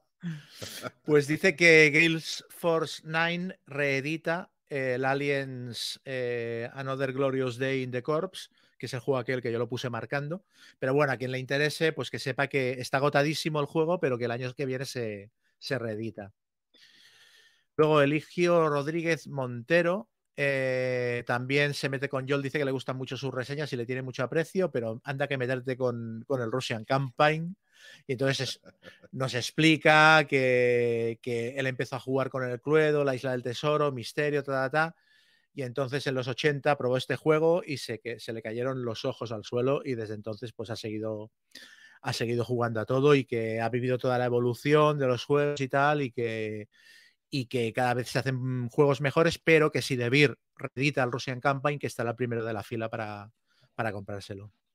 Oye, creo que te ha saltado uno de Galcerán que habla de Blas y Pamplinas, tío. ¿Qué ha pasado sí. con Blas y... Iba, iba, iba ese. Ah, Iba perdona, ese. pues dale, dale, dale. Ah, es que los estoy leyendo abajo arriba.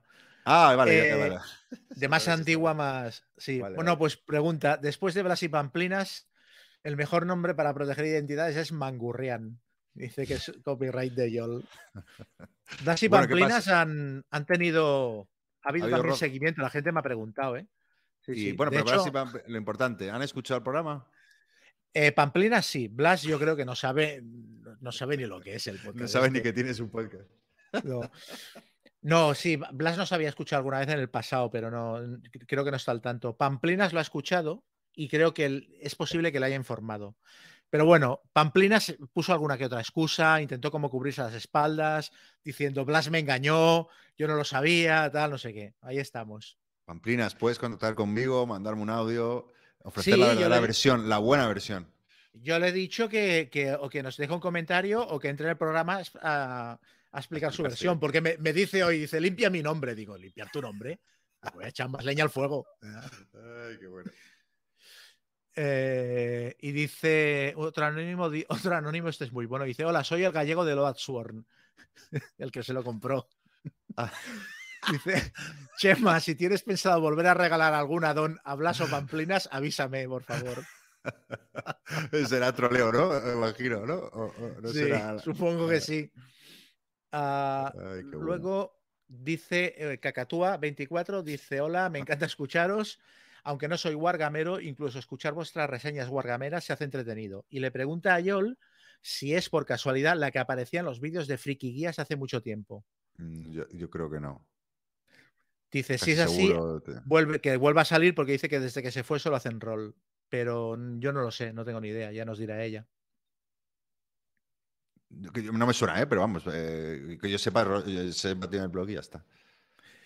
Y luego te dice Gaceto que por favor que vuelvas a explicar de qué va el Lawyers App, porque dice que no lo entendió. Eh, el Lawyers App. Bueno, básicamente es eh, crear una línea argumental, sales dos abogados, un juicio, y cada uno tiene, uno, uno tiene que defender al acusado y otro, otro ejerce como, como fiscal, ¿no? Eh, por así decirlo. Y básicamente tienes que crear una línea argumental usando cartas, simbolitos y demás, para ganar influencia que, que la vas a poder utilizar para influenciar al jurado. Hmm. Como me ha quedado, ¿eh? Hostia, No, oye. bajo, bajo presión, bajo presión. Sorprendidísimo. Mucho mejor que la explicación larga. Sí, sí, mucho mejor. Pues eh, este juego, eh, en teoría, lo iba a sacar a, a Rakis Games, si no me equivoco, compró la licencia. Tenía que haber salido hace dos años. Yo me metí al Kickstarter original y tengo la versión inglesa, pero nunca se supo de él. Eh, lo sé porque yo quería, lo tanté en su día, pero al final me enfadé con el, el editor americano. Era un poco Poco Sí, lo serio. comenté. No, no, no. eh, era, era un, un perla el tío, era un listo. Pero bueno, mira, no- nunca salió luego. Una lástima. Luego también nos dice si dice que le parece le parece adivinar que, que cuando grabamos nos vemos las caras, que sí, nos vemos las caras. Ah, Grabamos sí, sí, sí. desde StreamYard y nos vemos, nos vemos los geroles. Y dice que, que colguemos los vídeos en YouTube o en Twitch o donde sea. Ya, ya, mira, ese, eh, sí, eso lo podemos empezar a hacer porque de hecho es que está asociado, la plataforma que utilizamos está Mm. vinculada a YouTube y realmente cuando le doy a grabar simplemente pongo privado eh, porque Mm. lo habíamos decidido hacer así, pero realmente sí, eh, sí, la verdad que se puede, es más, estaría, lo único que claro, saldrían los vídeos sin editar y sin nada, Porque Ya. editar vídeo Bueno, ya. Lo que sí que habíamos dicho es que más pronto que tarde acabaremos haciendo algún directo. Porque... Bueno, el 50 era la idea. Sí. Pero bueno, sí, es algo. Es verdad que simplemente hay que darle al tal. Lo único, claro, si cometemos gazapos y chorradas que a veces edi- editamos, eh, pues bueno, eh, lo edit- sí, bueno, tampoco pasa nada, ¿no? No, no creo- Habría que no creo que- controlarse más porque algunas de las que hemos cortado eran gordas, ¿eh? O sea, Sí, ¿no? Claro, claro. Es por la parte de la espontaneidad. sí. perdemos libertad, perdemos libertad. Luego, Antonio Aroca Santín nos reclama el Cosita Linda, que mira, lo hemos recuperado. Es, creo que es el primer programa donde lo hacemos como Dios manda. Sí, sí, sí, sí. Y la última es de Arapajuk, que dice: Quería lanzar una pregunta al aire. Añad- si añadimos las partidas jugadas de los juegos de mesa en formato digital, sí o no. Supongo que se refiere a añadirlas a, a Board Game Geek, esto que hace la gente de apuntar las partidas y tal. Dice, Ah, personalmente tengo el corazón dividido, ya que por un lado son juegos de mesa llevados a digital, con lo que no pasaría nada por añadirlos, pero por el otro lado, que no, que no tengan soporte físico, le rompe el concepto de juego de mesa. Pues es un, un importante dilema. Yo creo, yo no lo hago. El otro día justo estoy con el Labyrinth, que como lo, lo he jugado dos veces y, y lo, y lo quiero retomar, y bueno, pues me compré la app y biché, hice el tutorial para recordar las cestas y tal, pero no, no, no la apunté. Em, Yo no la Yo no apunto, no, se la apunto. apunto, no. Porque Yo tampoco. Sí, No soy lo poco- suficientemente constante y tampoco entiendo para qué me sirve ver una partida que jugué en 2017. O sea, no. A mí me gusta anotar, aunque me olvido alguna vez que otra, eh, por, por luego cuando hacemos, "Ah, pues este año he jugado tantas partidas. Ah, ya. Pues esa chorrada sí que ves- ves un poco la evolución, ¿no? A ver, yo sí que tengo cierto reparo con esta gente que dice, yo he jugado a 300 juegos este año y le- les preguntas y te dicen que 270 han sido en digital en, en cualquier plataforma digital, ¿sabes? Y claro, es que en muchos casos ni han acabado la partida. Entonces esto no es- para mí no es jugar un juego, ¿qué quieres que te diga? O sea, ¿sabes? Y luego yo personalmente tengo una sensación diferente. O sea, yo que este año, por ejemplo, he jugado un mogollón al- a la versión digital del Castillos de Borgoña, pero que igual he echado 70, 80 partidas. Hubo una época que me sentaba a ver el chiringuito, me ponía el portátil delante y mientras estaban gritándose yo me echaba dos partidas o tres. Pero no. Cuando me preguntan cuántas veces he jugado al Castillos de Borgoña, yo eso no lo tengo en cuenta. Yo digo, lo he jugado tres veces, porque en las partidas en digital para mí son otro tipo de experiencia, no las, no las tengo en cuenta. Sí, yo estoy de acuerdo. Pero bueno, oye, cada uno que se anota, Sí, ¿no? sí, Pues, sí, oye. Feel free. Sí. Y ya está, esto... Ah, yo tengo aquí alguno más que no que me sale. Eh, dice Enric que, que- que está disfrutando con la serie que, que aumenté de Fa- Fa- Fa- Fa- Fadwa. Eh, y decirle, no, es que quería comentarlo porque justo ayer eh, me dijo mi chica, vuelve Fauda, Fauda en enero, la cuarta temporada. Así que si ya te has acabado, en enero tienes la cuarta temporada. y, y mírate Terán, que también es muy chula, que es de los mismos directores. Eh, nada, era solo. Ah, bueno, no, espera, aquí también hay más gente. Dice Amandil. Dice que buen programa, que con media hora más hubiera cubierto el, trayecto en coche de Madrid-Zaragoza. Y, y una duda: si en una sesión de juego en que estéis, un jugador huele un poco por falta de aseo, ¿cómo reaccionáis? ¿Se lo decís educadamente? ¿Os calláis y no volvéis a invitarlo? ¿Indirectas? Es para un amigo. Hostia. Yo, esto, yo, no, yo no me he encontrado... Yo Yo la situación, la situación más incómoda que he vivido es una partida en la que había un jugador comiendo chetos, bueno, chetos de la bolsa y luego cogiendo las cartas y tal y cual, y hubo un jugador que le dijo basta. O sea, en plan. Porque aparte los cogía con la mano, los comía y luego se chupaba los dedos y seguía comiendo. Y todo como una mezcla y luego cogía las cartas y tal. Y alguien le llamó la atención en la mesa, en plan, tío, para, porque. Pero es, esto es lo más incómodo que he vivido a este respecto. A mí se me ha pasado, además, alguna vez eh, recurrente, ¿no? No, no, no. Oye, a, todos- a todos nos puede pasar, ¿no? Que algún día el estrés del día y tal, pues te falla el desodorante, ¿no? Eh, lo siento, ¿eh? si me ha ocurrido a la gente que suele jugar conmigo. Pero alguna vez recurrente, pues eh, la verdad que es un poco apuro, ¿no? De decir, eh, oye, tío. Entonces, eh, depende de donde estemos jugando, pues abrir la ventanita discretamente o incluso fue un piti así como para disfrutar del olor.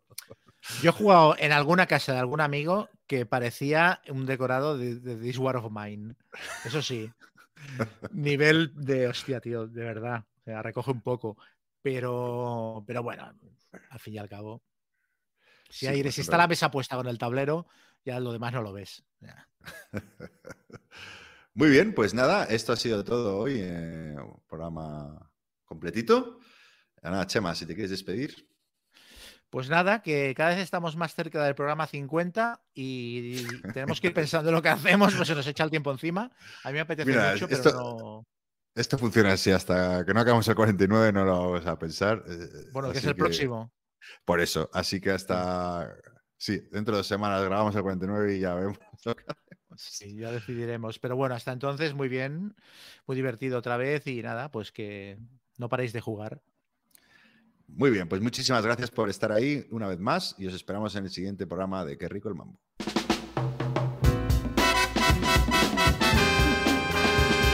bien, muy bien. Si, do, re, do, si, do, do, la, do, re, mi, re, do, si, re, do, si, la, sol, si, la. Sí, sí, hipócrita ya, cuenta las cosas atrás. Tú y tú debes de aprender, tú y tú de mí cada cual. Si es así, comprende que sí